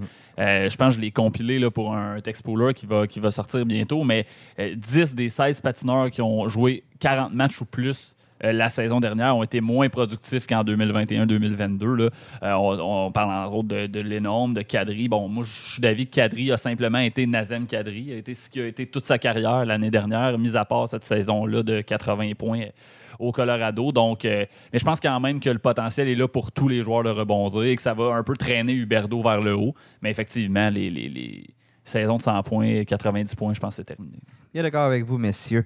Euh, dernière question euh, pour l'Association de l'Est. Euh, on a parlé des Flames. Ça a été une année très difficile pour Ja- Jacob Markstrom devant le filet. Edmonton, c'était très difficile pour Jack Campbell. a perdu son filet au profit de Stuart Skinner, que je pense pas que personne ici avait choisi dans son pool. Et Thatcher Demko, lui, c'est davantage des blessures, mais les Canucks, on parlait d'une chute brutale au niveau des performances communes. Ça a été aussi difficile la saison des Canucks. Dans ces trois-là, lequel vous visez pour rebondir, pour être le plus payant pour les poolers? Parce que, je veux dire, Demko, Markstrom, eux, leur travail, c'est d'amener leur équipe en série. Campbell, chaque fois qu'il est devant le filet, l'équipe devant lui peut lui donner une chance de victoire, ce qui n'est pas le cas des deux autres. Donc, au final, quand vous regardez ces trois gardiens-là, lequel va être le plus payant pour les poolers? Ce qui est, au final, ce qui est la question qui compte. Moi, je, je beaucoup, aucune hésitation, en fait, c'est Thatcher Demko. Euh, pour plusieurs raisons. Euh, la première, la compétition. Euh, on a parlé de Stuart Skinner. C'est peut-être, pas peut-être, c'est lui qui va comme amorcer l'année comme gardien numéro un, même si on va donner toutes les chances à Jack Campbell d'aller devant le filet si jamais euh, on se rend compte que c'est difficile pour, euh, Skinner. Mais il y a quand même deux gardiens qui peuvent faire le travail, puis on le sait. Euh, Markstrom, Dustin Wolf est un des meilleurs jeunes gardiens de la Ligue. Il pourra peut-être même pas amorcer l'année dans la, dans la Ligue nationale parce que Dan Dan Vladar est déjà là. Et donc, il y a- il y a- il y a- Wolf, pour ceux qui ne le connaissent pas, là, c'est- dans les poules à long terme. c'est- je pense que c'est le gardien de l'année dans la Ligue américaine les crois deux ouais. dernières années. C'est ça, exactement. Donc, oh, il y a quelqu'un qui lui pousse dans le dos à Markstrom. Donc, si jamais il trébuche, il, la laisse sera pas très longue. Pendant dans Thatcher Demko, son adjoint et Spencer Martin, je pense. là. donc, euh, Spencer Martin ou Arthur Sosilov, Silov. qui jouait pour les Lions de Trois-Rivières il n'y a pas si longtemps que ça. là. donc, euh, je veux dire, il y a quand même une- un niveau à grimper, même s'il a été spectaculaire au championnat du monde avec la Lettonie. là, il reste que ce gardien-là a encore ses galons à gagner. là. donc, Demko, somme toute, est seul dans et son ça. monde. Là. Et, et quand, euh, quand Rick Tuckett a pris, a pris l'équipe en main, euh, ça, a, ça a resserré le jeu défensif de cette équipe-là. Donc, les statistiques de Demko sont, ont suivi, bon, en début de saison, ce que l'équipe donnait devant lui. L'équipe a montré une bien meilleure fiche, donc les victoires seront plus au rendez-vous. Je dis pas que les Canucks vont faire les séries, euh, mais s'il y a un gardien sur qui je miserais parmi les trois que tu nous as donnés, euh, sans, aucun doute, euh, Thatcher Demko.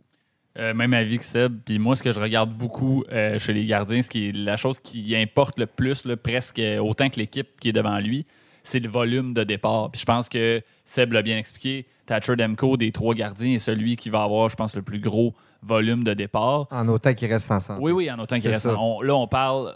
Les blessures, ça se prévoit pas. là, mais on non, parle- mais c'est quand même un gardien qui a un historique, de, Oui. somme toute, de blessures, là, quand même un peu. Là. Oui, sauf que c'est quand même un gardien ça fait pas longtemps qu'il est dans la Ligue nationale non plus. Donc, tu sais, il faut, faut mettre, mettre ça un peu en, en- en considération, 27 prendre ça en considération. Je pense aussi, moi, ce que j'aime pas vraiment de, de- Jacob Markstrom, c'est que c'est pas un gardien qui a montré qu'il va être constant pour les pouleurs. L'année dernière, 23 victoires après une saison de, de- de 37 victoires.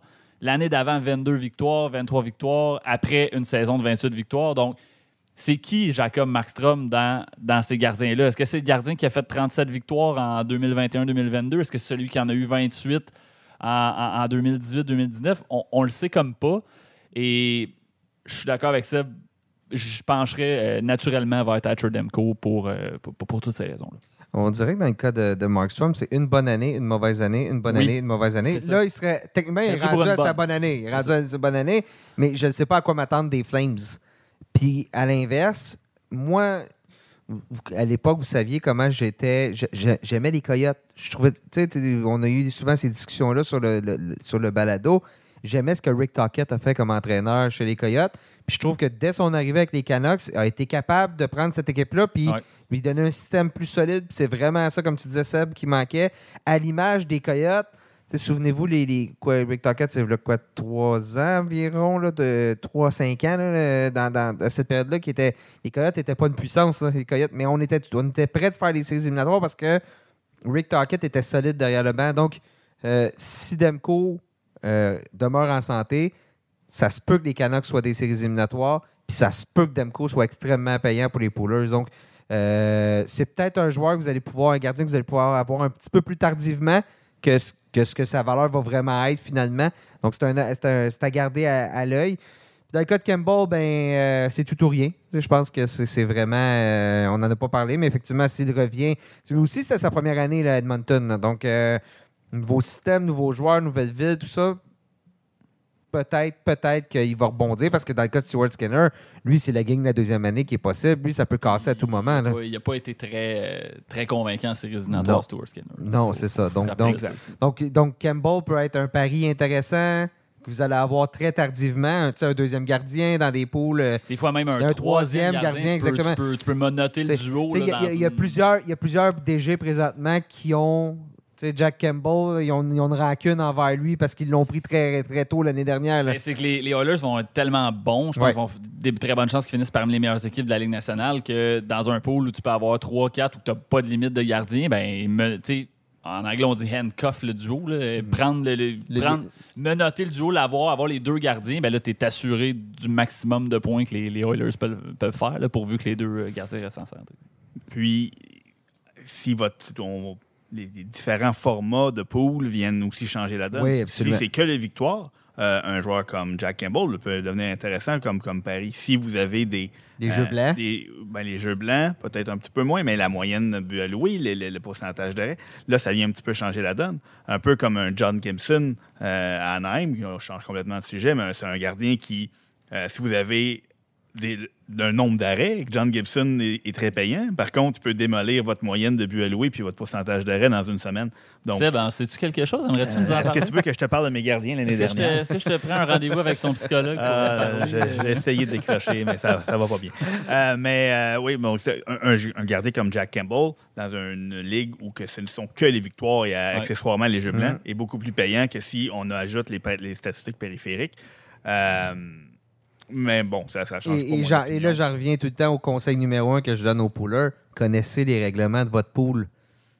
C'est ça qui est le plus important. C'est là que vous allez vous mettre à réfléchir et vous dire Eh ben, peut-être que finalement, euh, j'ai des options pas mal plus intéressantes, à pas mal plus bas prix, pas mal plus tardivement, parce que je connais les règlements de notre pool. Puis le pool, il n'est pas fait comme d'autres pools. Nous, on, on a des, je donne un exemple on a des points pour les mises en échec puis des points pour les tirs bloqués. Euh, là, en défensive, là, soudainement, là, il y a des joueurs à 1,3 million qui deviennent aussi payants que des défenseurs à 5 millions parce qu'il y a ces, y a ces, ces petites récompenses-là. Donc, c'est très important de savoir. D'ailleurs, les gens qui consultent nos classements, nos classements sont faits en fonction de pools qui sont but, passe, différentiel, point d'avantage numérique, mise en échec, tir. Donc, soyez pas surpris quand vous voyez un. Brady un Ketchup Brady, devancer euh, une vaste majorité Ouais, de joueurs ça. plus offensifs que lui. Exactement. ça. à- Parce que oui, parce que ces classements-là, c'est ce qui est difficile avec ces classements-là, c'est qu'on. c'est de balancer, on- de toutes balancer tous les éléments puis essayer de trouver. Puis en plus, on rajoute une petite touche de long terme parfois. Donc, euh, on essaie de pas trop le faire non plus, mais bien évidemment, Faut point pour, point pour c'est ça. Point pour point, on va mettre le plus jeune un petit peu plus haut. Donc, euh, donc c'est pour ça on voit vos commentaires des fois sur Facebook, puis on se fait insulter, mais bon, il- On vous aime il- quand même. on vous aime quand même, mais bon, c'est ça. ça. nous prend un rendez-vous avec le psychologue à Seb. C'est ça. euh, J'ai juste, j'ai juste à repêcher de meilleurs gardiens cette année, puis je vais être capable de m'en passer.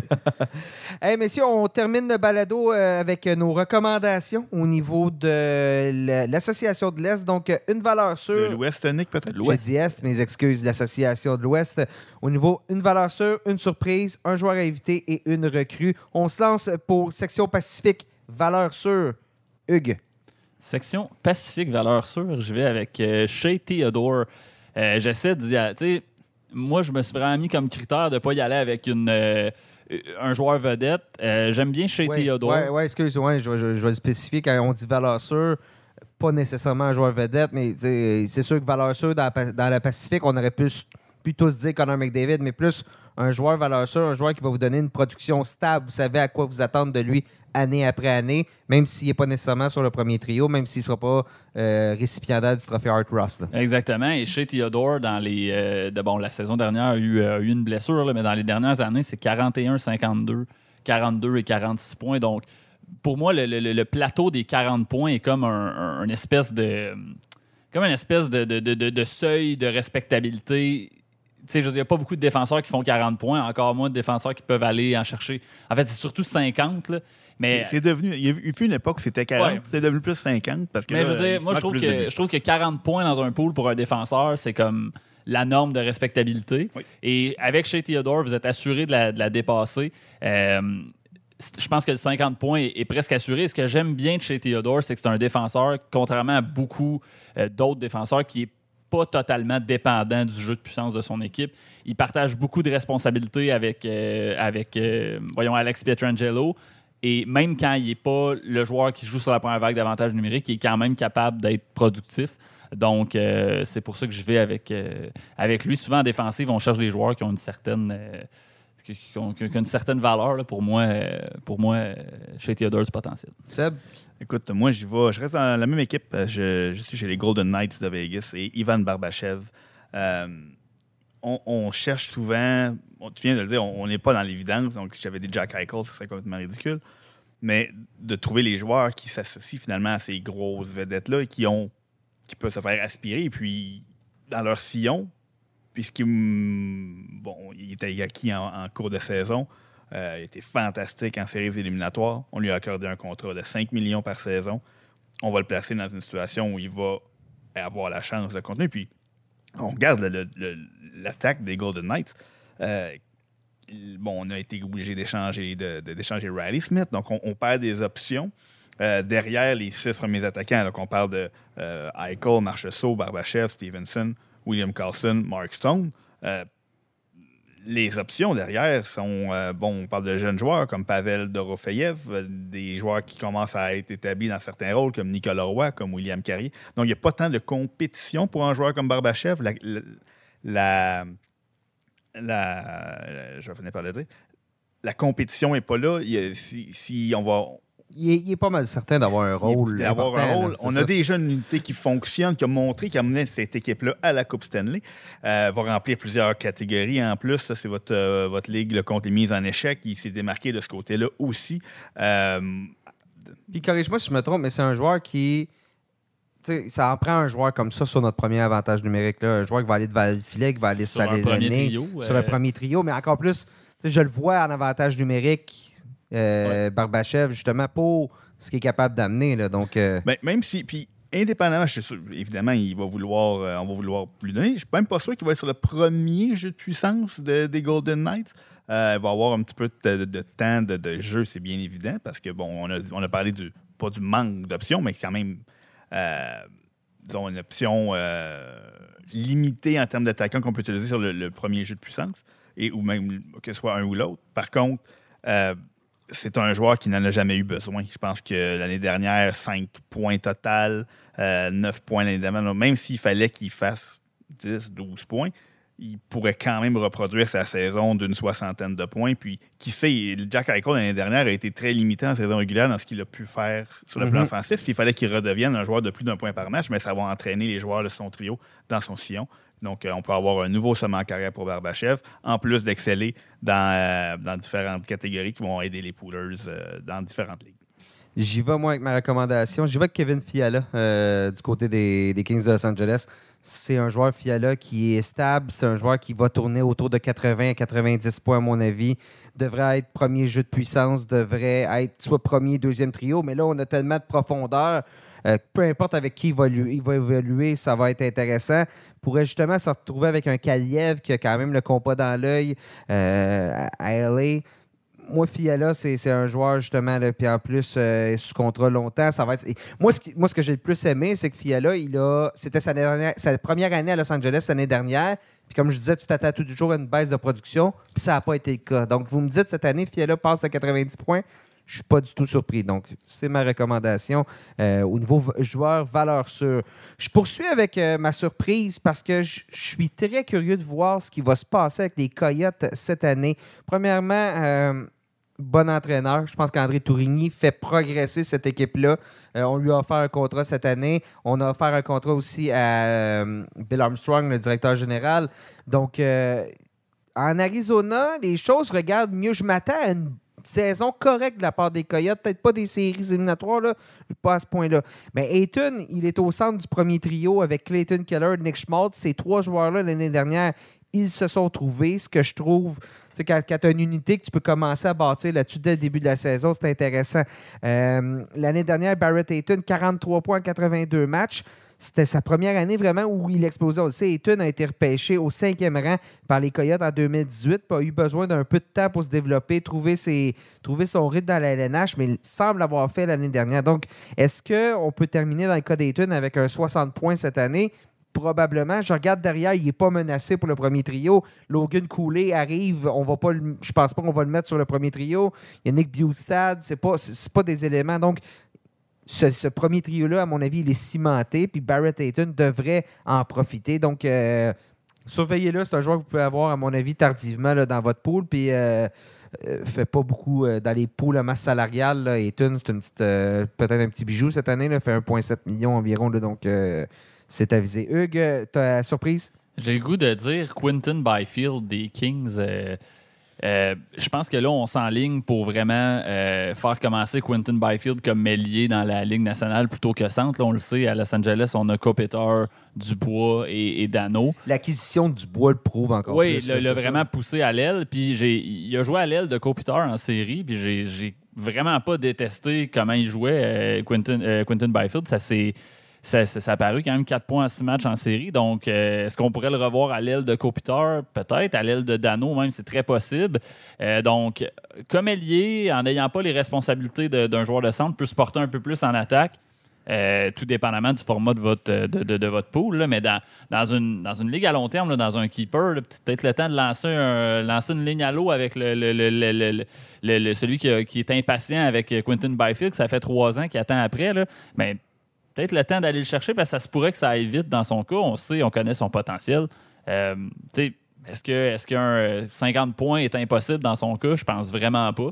Donc, euh, Tu as parlé, toi, tu as parlé de Kevin Fiala, toi, tu viens de parler de, de Quentin Byfield. Si jamais ces deux joueurs-là se retrouvent avec un Pierre-Luc Dubois, par exemple, puis qu'on sait qu'on a Enzo Peter qui est déployé souvent dans les missions défensives et, et Philippe Dano qui est encore plus, Encore dé- plus, déployé déf- défensivement, mais un trio comme celui-là pourrait se retrouver avec toutes les missions offensives. Et puis là, tu as parlé de 90 points pour Kevin Fiala, tu as parlé de 50 points pour Quentin Byfield. C'est quelque chose qui est tout à fait plausible parce qu'on va envoyer un de ces trios-là euh, majoritairement en zone offensive, et, vu la qualité défensive des centres comme euh, Dano et Kopeter, le trio de les alliés qui vont se retrouver avec Dubois risquent d'être ceux qui vont avoir le plus de- de déploiement dans les missions offensives. Donc, euh, garder un œil Ouais, sur ça- ça qui, seront ces, ces- ces deux alliés-là. Non, si euh, à Los Angeles, on a un gardien qui fait le travail cette année, là, euh, ils vont, ils vont pas être le fun à affronter parce qu'il y a- il y a beaucoup de profondeur. De ton côté, Seb, ton. Le, le joueur mystère de tout à l'heure à Edmonton, Connor Brown. Ah, c'est là que tu nous le sors. C'est là que je le sors. Écoutez, une surprise parce que, bon, c'est peut-être un nom qui, qui, qui a le moins de cloches pour des poolers qui ont, qui, qui ont peut-être un peu moins suivi la carrière junior de, de, de Connor McDavid. Euh, C'était son ailier avec les Otters de Harry. Et puis, surtout parce qu'il était blessé l'an dernier. et c'est ça, c'est que ceux, ceux, les, les poolers qui basent leur repêchage en regardant le classement de l'année dernière vont avoir de la misère à trouver le nom de Connor Brown parce qu'il n'a pas joué, euh, je pense qu'il a joué cinq matchs, deux points, je pense, avec les Capitals. On l'avait on l'avait acquis un peu pour le même rôle, pour le faire jouer sur un trio offensif en compagnie d'un joueur comme, euh, comme euh, Alex Ovechkin. Donc, un joueur comme lui, s'il demeure en santé, c'est sûr que, bon, on se répète, tous les joueurs. Un joueur ne peut pas faire de points depuis l'infirmerie, donc quand on dit s'il demeure en santé, c'est vrai pour tout le monde, mais il y en a qui se retrouvent plus souvent blessés que d'autres. Connor Brown, euh, on va probablement lui donner la première chance de se faire valoir aux côtés de Connor McDavid. Ça va faire mal peut-être à un joueur comme Zach Hyman, quoique on s'entend que euh, jouer avec le Leon Dreisaitl n'est pas nécessairement la pire des choses au monde. Euh, mais Connor Brown va... Ou Brown va jouer à droite, peut-être aussi. il joue à- ben, je pense que c'est un- euh, il est plus reconnu comme étant lié droit, ouais. Brown. Ben, c'est ça, donc Hyman à gauche. Ben, ça va peut-être euh, tout dépendant à qui euh, on va mettre. euh, est-ce qu'on va laisser un joueur comme Evander Kane de ce côté-là? Parce ouais. qu'on a aussi. euh, est-ce que, comment on va déployer Renan John Hopkins? Est-ce que c'est un sens? Est-ce que c'est un ailier gauche? C'est, Il y a des questions. il y a des questions. euh, pour ne pas se passer entendre nécessairement à ce que Connor Brown euh, soit sur l'avantage numérique. Parce que, bon, on a déjà euh, en masse de- de- d'outils de, ce côté-là. Par contre, euh, le simple fait de jouer avec Connor McDavid à force égale euh, pourrait constituer toute une surprise au niveau d'un joueur qu'on peut avoir très, très, très tard dans un repêchage. Donc, euh, à garder à l'œil son état de santé pour les Poolers. Joueur à éviter, moi, et je ne serai pas le seul, j'ai l'impression, je pense qu'on va être beaucoup à l'avoir, mais Jared McCann chez Kraken de Seattle. Bon, Kraken, l'année dernière, on a, tout le monde a explosé, tout le monde a connu une grosse saison. Et McCann est probablement celui qui a connu la saison la plus atypique par rapport au reste de sa carrière. 70 points, 40 buts en 79 matchs. Euh, le, plus, le de filets qu'il avait inscrit, c'était à sa première saison avec euh, Kraken, c'était 27. Sa meilleure saison dans la NH, c'était 50 points, mais avant ça, c'était des saisons dans les 30 points. Euh, et ce qui est le, le- le- ce qui est le plus inquiétant dans le cas de McCann, c'est au niveau de son pourcentage de tir de 19,1. Euh, c'est beaucoup, beaucoup, beaucoup trop élevé par rapport au reste de sa carrière, où sa moyenne là, tournait plus autour justement du 13. là, du- donc, euh, 40 buts. Tu sais, Dites-moi 30 buts, je peux vivre avec, mais Ouais. euh, au-dessus de ça, puis au-dessus de 70 points, j'ai un doute. là. Puis je pense qu'il ne sera pas le seul joueur à Seattle. On a été très, très, très offensif. Tout le monde était offensif l'année dernière à Seattle, où on va peut-être devoir donner un petit coup de barre. là. On va peut-être être plus, plus attendu aussi, là, on se Oui. souvient. là. Je- moi, je suis d'accord euh, qu'il faut pas penser que Jared McCann est un joueur de 40 buts, 75 points pour le reste de sa carrière. Euh, par contre, tant aussi longtemps qu'il va être avec Matty Beniers, va produire, mais Oui. il ne faut pas s'attendre à ce que c'était le début d'une explosion Mhm. offensive. Je suis tout à fait d'accord avec toi là-dessus. Il faut s'attendre à une régression, C'est ça. mais pas, pas de 30 points. Peut-être qualifié plus. Au lieu d'éviter, je dirais, puis je pense que cette catégorie-là englobe ce que je vais dire, mais des joueurs à faire glisser un peu sur Ouais, notre liste. Appelons, appelons ça comme ça, mais effectivement, moi, je suis assez, d'accord avec tout ce, que, tout ce que vous avez dit sur McCann. Hugues, euh, t'as- ton joueur à faire attention? À faire attention, slash à éviter, j'ai Alex Killorn euh, chez, les, euh, chez les Ducks. euh, Celui que je viens de repêcher, tu pu me le dire avant. Ouais, c'est ça. On aurait dû se parler avant, ça. Ben, non, tu sais, Alex Killorn vient d'avoir la meilleure saison de sa carrière avec le, le Lightning, 64 points, euh, 27 buts. Euh, Puis là, vous allez me dire, OK, il va, avoir toutes les occasions. C'est un autre, c'est un, des plus gros contrats signés par les Ducks durant l'entrée-saison. On va, on va vouloir le faire, on va vouloir qu'il paraisse bien, le faire produire. Donc, oui, il va avoir toutes les chances de se faire valoir. Il va effectivement jouer sa première vague de jeu de puissance, probablement des Ducks. Mais c'est quoi la première vague du jeu de puissance des Ducks? C'est pas vraiment bon. Ben, Troy Terry. oui, mais ces gars-là étaient sur le jeu de puissance l'an dernier, puis ça n'a pas été un des, un des bons jeux de puissance de la Ligue nationale, c'était un des pires. Donc, euh, Écoute, je, tu, passes, tu passes de la première vague du jeu de puissance du Lightning à la première vague du jeu de puissance des Ducks. Moi, je vois, je vois une régression dans le cas de Killorn, puis je pense pas qu'il faut s'attendre à beaucoup plus qu'une cinquantaine de points de, de- de sa part. Tu l'as dit toi-même, euh, et je suis d'accord, c'est euh, il a connu la meilleure saison de sa carrière, possiblement au meilleur moment possible. Euh, par contre, il n'était pas, euh, il était même pas la première vague du jeu de puissance euh, du Lightning. Euh, donc, c'est pas que le jeu de puissance. C'est sûr que jouer avec un Steven Stamkos toute la saison à force égale, euh, ça, euh, ça apporte un petit quelque chose qu'il ne pourra pas retrouver chez, les Ducks. Mais s'il peut, même s'il devait perdre, je sais pas moi, une vingtaine de points à, à force égale, mais qu'il en gagne 10 ou 12 sur le jeu de puissance, il va je pense pas qu'il peut, peut battre sa meilleure saison. Dans, dans ce sens-là, je suis tout à fait d'accord avec toi. Donc, une régression, un peu dans- comme dans le cas de McCann, une régression, c'est c'est presque inévitable dans son cas. Par contre, peut-être pas si marqué que je le souhaite parce que je viens de le repêcher. Donc, je, je joue avec mon, euh, mon, euh, Je te le souhaite aussi, Seb. mon, mon processus de pensée qui a mené à mon choix. Mais euh, oui, tout à fait. Il ne faut pas comparer l'attaque des Ducks qui, encore une fois, cette année, risque d'être parmi les pires de la, de la Ligue.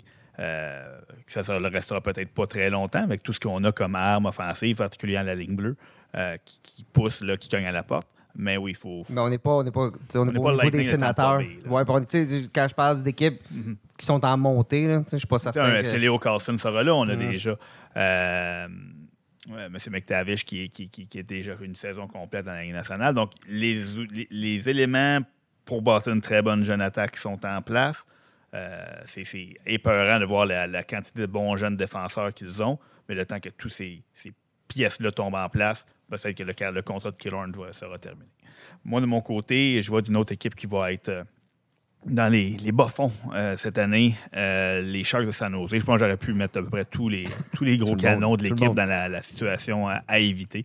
Je vais me tourner plus du côté de Logan Couture, qui, euh, qui est un joueur qui a, disons, le mandat d'être le, le, le, le- bon shutdown forward euh, en, en, guillemets. Écoute, celui qui s'occupe des missions défensives. Puis, euh, Exactement. Donc, c'est. euh, il va se faire confier des missions que ses autres coéquipiers, les jeunes coéquipiers, ne seront pas capables d'avoir. C'est un joueur qui, qui accumule depuis quand même quelques saisons près de 20 points ou tout près de 20 points en avantage numérique. Et là, l'avantage numérique des Sharks cette saison.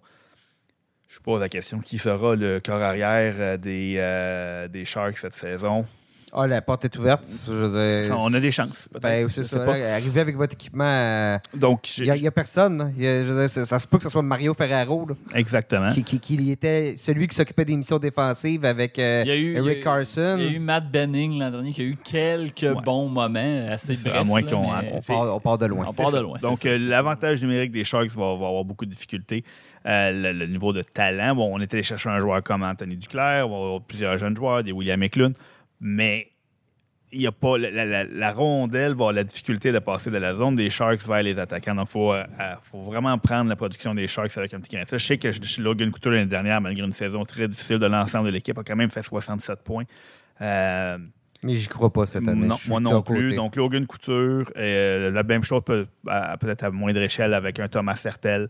Euh, faire attention à ce qu'on peut faire comme prédiction à Anthony Duclair. Donc, les attaquants des Sharks de premier plan, il ne faut pas s'attendre à, à une production égale à l'an dernier. Ils font enlever 10 et 15 et parfois 20 points à ce qu'ils ont fait l'année dernière parce que ça va être difficile à San Jose. Et pour terminer la section Pacifique, votre recrue, les gars, qui on doit surveiller? Moi, j'y vais avec euh, Jacob Pelletier. Écoute, c'est un joueur qui, sous Daryl Sutter, a eu des, des- des occasions de se faire valoir.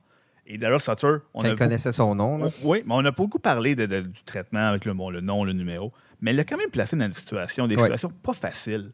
Euh, il l'a envoyé contre des très bons joueurs adverses et il s'est quand même bien tiré d'affaire. Euh, je pense que dans, si on redonne une occasion similaire à un Jacob Pelletier, je pense que sa carrière dans la Ligue américaine, où il a affiché d'excellentes statistiques, euh, elle est terminée. Il va se tailler un poste avec la Grande Coupe. Puis on a parlé, c'est faible côté des ailes, surtout à droite. Est-ce que est-ce qu'on va réussir peut-être à le muter de ce côté-là? Je sais que c'est un allié gauche à, la base. Euh, est-ce qu'il va devancer dans la hiérarchie un joueur, un joueur comme Andrew Mangiapane? Est-ce que, il y a des joueurs qui, euh, qui, qui vont sentir la pression d'un Jacob Pelletier. Jacob Pelletier, s'il si, il est employé de la bonne façon, toujours monté, qu'il peut avoir des statistiques offensives excessivement intéressantes. Et puis, je pense que c'est la saison où on va voir la grande éclosion de Jacob Pelletier cette, euh, cette année à Calgary. Hugues? Euh, moi, je vais avec euh, même équipe, mais Matt Coronato, euh, qui a fait ses débuts avec les Flames la saison dernière. Donc, euh, Matt Coronato, c'est pour ceux qui ne le connaissent pas, là, c'est un joueur, euh, c'est principalement un franc-tireur, donc un, bon marqueur de but. Euh, je trouve qu'il n'y a pas beaucoup de profondeur à l'aile droite euh, du côté des, euh, des, euh, Flames. Et Matt Coronato est un ailier droit qui lance de la droite. Donc, je ne serais pas surpris de le voir rapidement à l'aile droite d'un d'un des deux premiers trios. Peut-être même sur le, sur le jeu de puissance, pourquoi pas. On n'a pas. Chez les Flames, on n'a pas vraiment ce, joueur-là au profil franc-tireur sur la première vague du jeu de puissance. On a des bons fabricants de jeu avec euh, Huberdo, avec Lindholm, avec, euh, avec Kadri, mais on n'a pas ce, franc-tireur-là. J'ai l'impression que Coronato pourrait remplir ce rôle-là. Donc, euh, pas placer ses attentes euh, trop élevées, mais euh, moi, je pense qu'un 40 points, c'est pas impossible dans son cas. Et finalement, dans mon cas, j'ai Brent Clark, le défenseur des Kings de Los Angeles. On a beaucoup parlé des Kings. Hein? Il va y avoir des choix à faire chez les Kings. Euh, c'est une recrue. C'est un joueur qui, l'année dernière, a joué euh, neuf matchs avec les Kings, a obtenu deux points. Euh, il sort des rangs juniors, là, joue un petit peu dans la Ligue américaine, mais somme toute, l'année dernière, 61 points en 31 matchs avec les Colts de Barry dans, la Ligue de l'Ontario. Tr- 23 points aussi en 12 matchs des séries éliminatoires. Il est prêt pour la, la LNH. À partir de là, où est-ce qu'on va l'utiliser? Sait, euh, Doughty, bon, vieillit un peu. Je veux pas dire ralenti, mais Doughty peut jouer partout, peut jouer dans toutes les situations et on l'utilise encore dans cette façon-là. Mais je me demande si on va pas justement lentement, mais sûrement, surtout qu'on a, lui donner peut-être un peu moins de mission, surtout qu'on a échangé Sean au Coyote de l'Arizona. Donc, euh, pourquoi on a échangé Sean Dursey? Parce qu'on se doute que Brent Clark est prêt à évoluer sur le jeu de puissance. Et Dursey, l'année dernière, avait du temps sur le premier jeu de puissance. Donc, Brent Clark, peut-être, va amorcer la saison sur euh, la, deuxième unité, mais je ne serais pas surpris de le voir avancer euh, sur, la, sur la première vague. Puis même sur la deuxième unité, je veux dire, ça se peut que Pierre-Luc Dubois soit sur la deuxième unité. Ça se peut que un soit sur la deuxième unité. Donc, il y a des, y a des atouts là, pour permettre à Clark euh, de, de produire et un défenseur avec un potentiel offensif. Ça vaut tout le temps de fortune. Je le dis tout le temps, c'est avec les défenseurs qu'on gagne euh, nos poules. Donc, dans les poules à long terme, Clark est assez, à cibler très, très, très rapidement. Là, surtout, euh, surtout, justement, si euh, votre pool existe depuis quelques années, là, puis Clark est libre, sautez là-dessus. Messieurs, ça fait le tour pour euh, la section euh, Pacifique.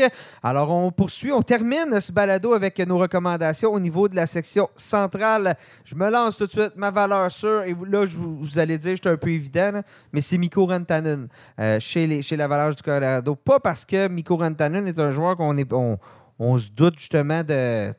On, va être surpris de sa production ou rien. Tout simplement, c'est parce que, à mon avis, Rantanen est un joueur de 100 points. On parlait tantôt de l'importance de ces fameux joueurs-là qui sont maintenant des joueurs capables de produire 100 points. Je pense que Rantanen, il a atteint ce niveau-là. Il va encore à nouveau évoluer avec, euh, euh, Nathan McKinnon au centre. Euh, donc, Rantanen, attendez pas, c'est un joueur que vous pouvez prendre relativement top 10 dans votre pool, puis vous ne serez pas déçus. Hugues? Euh, moi, j'ai euh, Pavel Buchnevich des euh, Blues de Saint-Louis. Pavel Buchnevich, c'est comme ce, ce espèce de, de- de- joueur qui fait toujours soix- tu sais, 70 points, 75 points, en tout cas dans les deux dernières saisons, mais on n'en entend pas vraiment parler. Donc, c'est souvent un, joueur qui, qui- qui glisse. on sait pas trop pour quelle raison.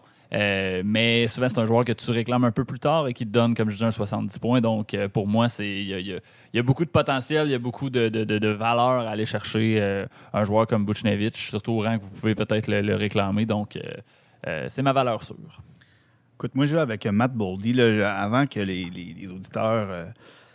Euh, euh, puis je cherche dans mes textes ou dans dans euh, d'anciens balados qu'on a peut-être fait. J'ai peut-être dit que Matt Boldy, je voyais pas l'en- l'engouement à long terme. Euh, je trouvais qu'il n'y avait pas nécessairement le, le potentiel vraiment euh, de s'établir comme un joueur d'élite.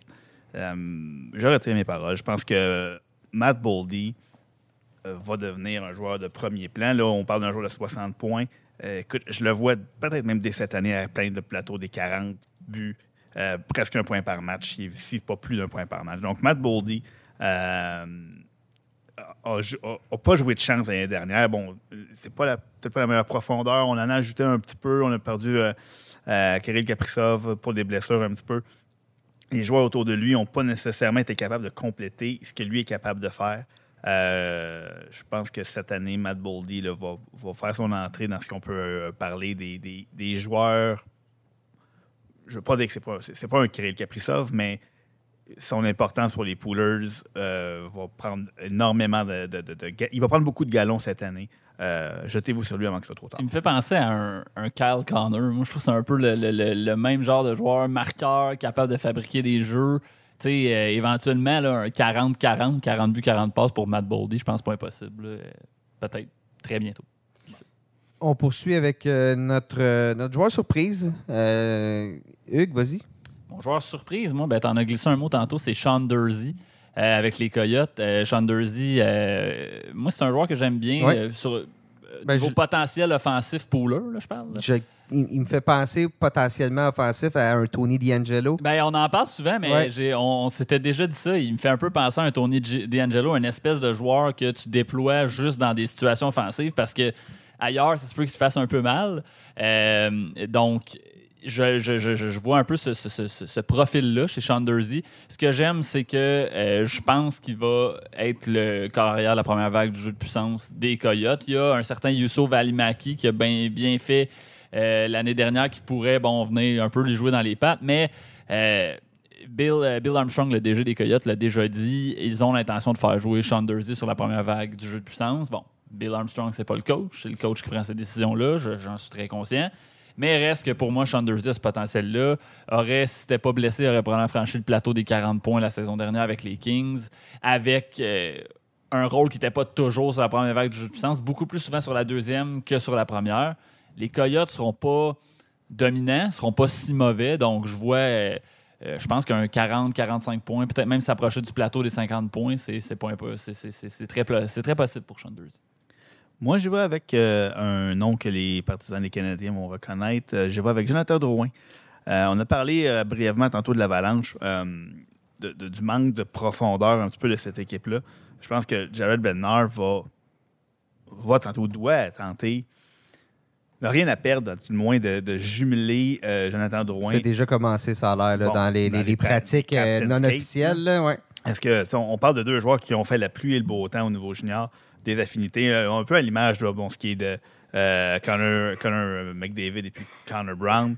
Est-ce que ça va être euh, la panacée? Peut-être pas. Par contre, Jonathan Drouin qui fait 55 points, on s'entend que s'il passe toute la saison à force égale avec Nathan McKinnon, on parle peut-être même pas de 50 points.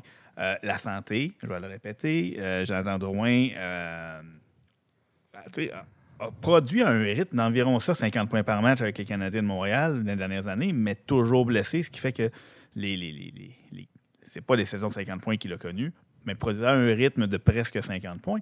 Donc, avec un Nathan McKinnon, ça permet plusieurs, plusieurs bons points pour Jared Bednar. Ça permet de mettre un, deuxième trio euh, qui, est plus, disons, plus fiable avec un Ryan Owenson, avec un, un Nishu- Ni- Nishuskin, avec un euh, Lekonen. Euh, il va probablement avoir du temps de glace aussi en avantage numérique, Jonathan Drouin, parce que sa force, était, ça a déjà été son pain et son beurre. C'est un joueur qui a une excellente vision, un très bon passeur. Donc, disons que le, le boom or bust en bon, euh, en bon, en bon français, euh, Jonathan Drouin pourrait devenir très, très, très, très payant euh, avec un choix très tardif au repêchage. Oui, puis dans les poules à masse salariale en plus avec le contrat qu'il a signé. Euh, de mon côté, ma surprise, euh, Nick Ellers du côté des Jets de Winnipeg. Blake Wheeler est parti.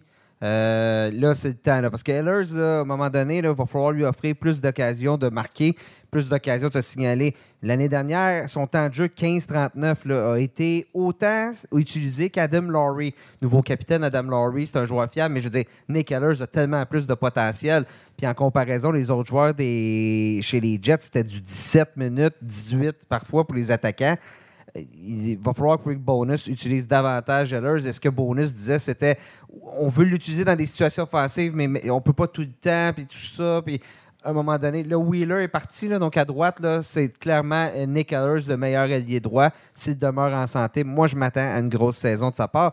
Des 38 points en 45 matchs l'année dernière, tout en étant si peu utilisé, avec, euh, avec 12 points en avantage numérique, ce qui classait au, euh, au sixième rang, là aussi en avantage numérique, derrière Wheeler. Wheeler, à son âge, vient de signer un contrat de 800 000 on, on a racheté son contrat parce qu'on considérait qu'il ne pouvait pas nous aider présentement.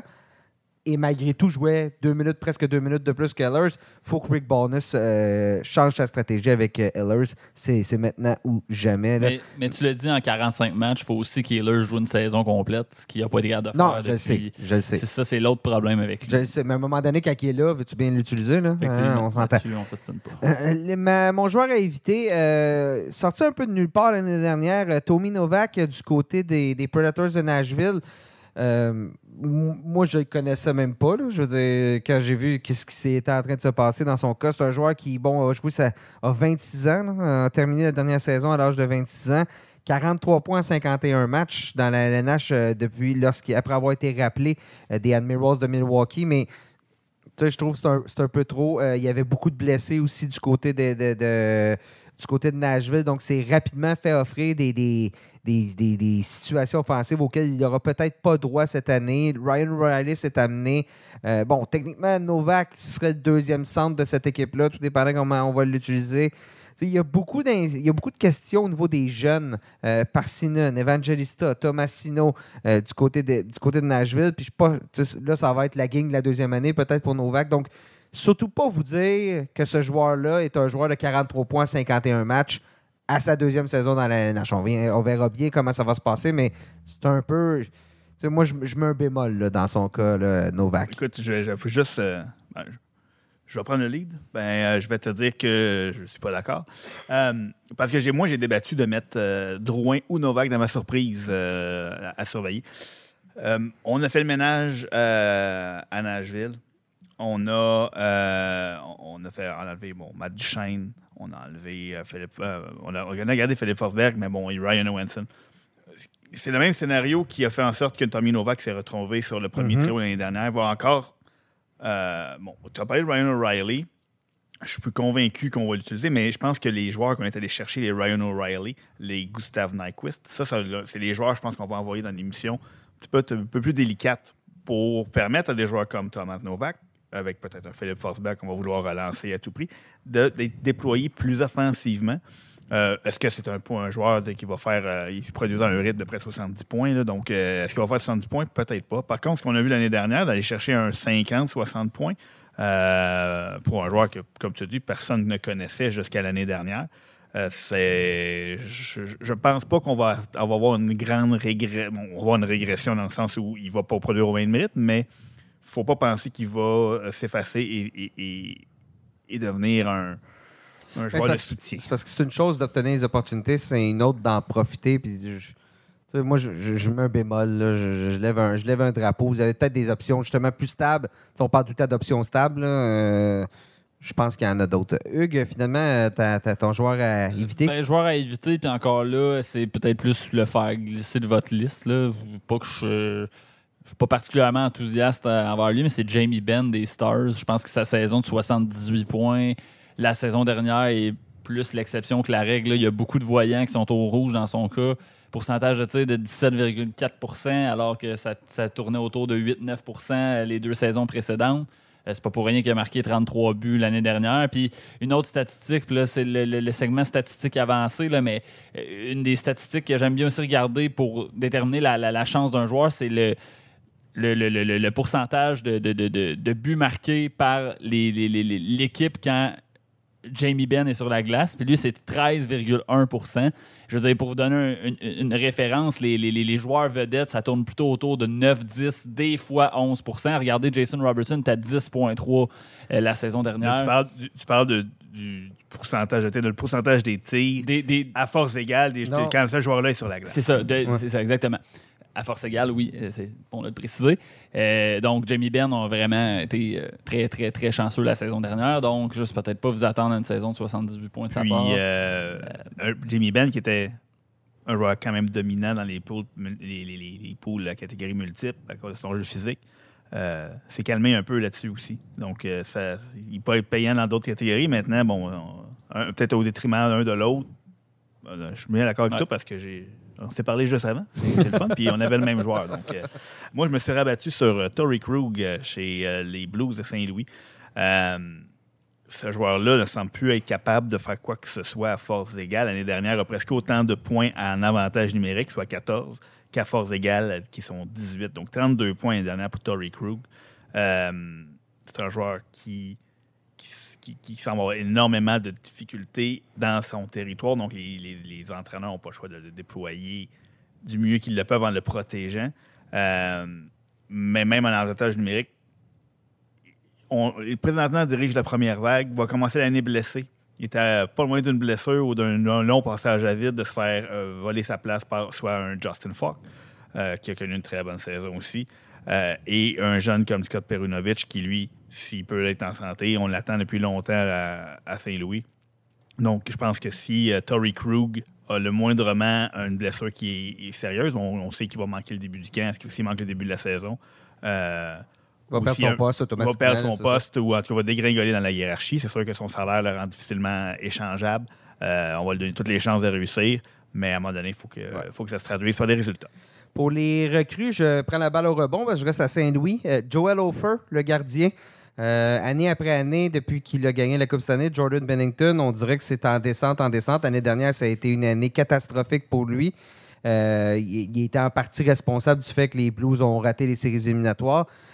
Moi, je m'attends à ce qu'Ofer, qui a bien fait lors de son court rappel, des, des- des courts moments qu'il a eu dans la LNH l'année dernière, je m'attends à ce qu'il rapidement on tombe en tandem, 1-1, et peut-être même qu'Ofer s'empare euh, du poste de numéro 1. L'année dernière, il y a un certain point, même Thomas Grice était rendu devant Bennington au niveau des, des, départs et tout ça. Donc, euh, euh, Jordan Bennington, je pense que le meilleur est derrière lui. Ça aura été court et c'est derrière lui.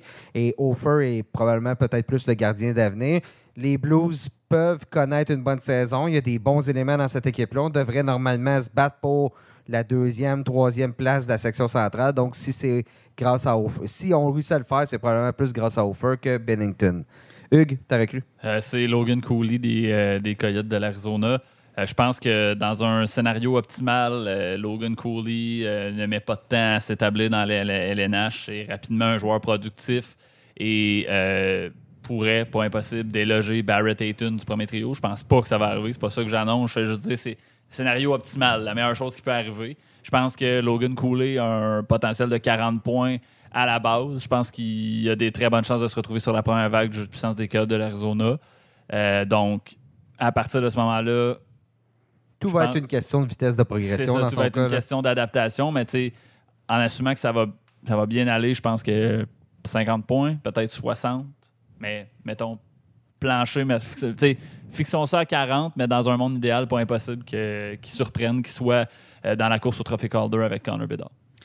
Moi, euh, je vais à Chicago, euh, messieurs. Euh, mais non, il faut, faut préciser qu'on s'est entendu pour ne pas employer euh, Connor Bedard Ouais, ça, dans là. cette, bon dans cette catégorie. C'est peut-être euh, important de le préciser avant que les auditeurs nous traitent de tous les noms. Euh, mais par contre, je suis resté à Chicago. Euh, peut-être un peu plus euh, long shot en bon français. Sous le radar. C'est, euh, je vais avec Kevin, Char-. Kevin euh, un défenseur à vocation offensive, euh, qui, qui, n'est- qui est dans la situation de plusieurs jeunes joueurs de 19 ans, Euh, s'il ne fait pas la, un peu comme Shane Wright l'année dernière, s'il ne fait pas la Ligue nationale, on est obligé de le retourner à son équipe junior. Il n'a probablement plus rien à prouver Non, dans vu, les rangs juniors, plus d'un point par match euh, si on combine ces deux saisons ensemble. Euh, donc, c'est un joueur à qui on va donner probablement toutes les chances de percer la formation. Et si jamais il le fait, euh, derrière Seth Jones, il n'y en a pas de défenseur offensif présentement là, sur, euh, sur la- dans la formation. Donc, si on veut donner un petit peu de. de- de- parce que Seth Jones va être de tous les combats euh, cette année euh, à la ligne bleue des, euh, des Blackhawks. On va en avoir plein les bras. Donc, peut-être qu'on va donner à Kevin Karchinski les minutes sur la- l'avantage numérique. Comme ça, ça va libérer Seth Jones, ça va donner le temps de reprendre son souffle pour, pour toutes les autres tâches qui l'a- qui l'attendent.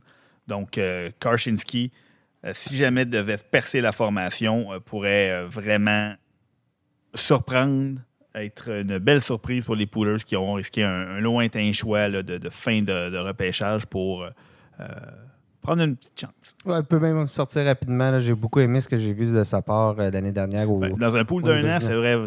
c'est- Mais on parle de, ça, dans- tout ouais, ou rien. c'est tout ou rien dans le sens où il va probablement jouer zéro match.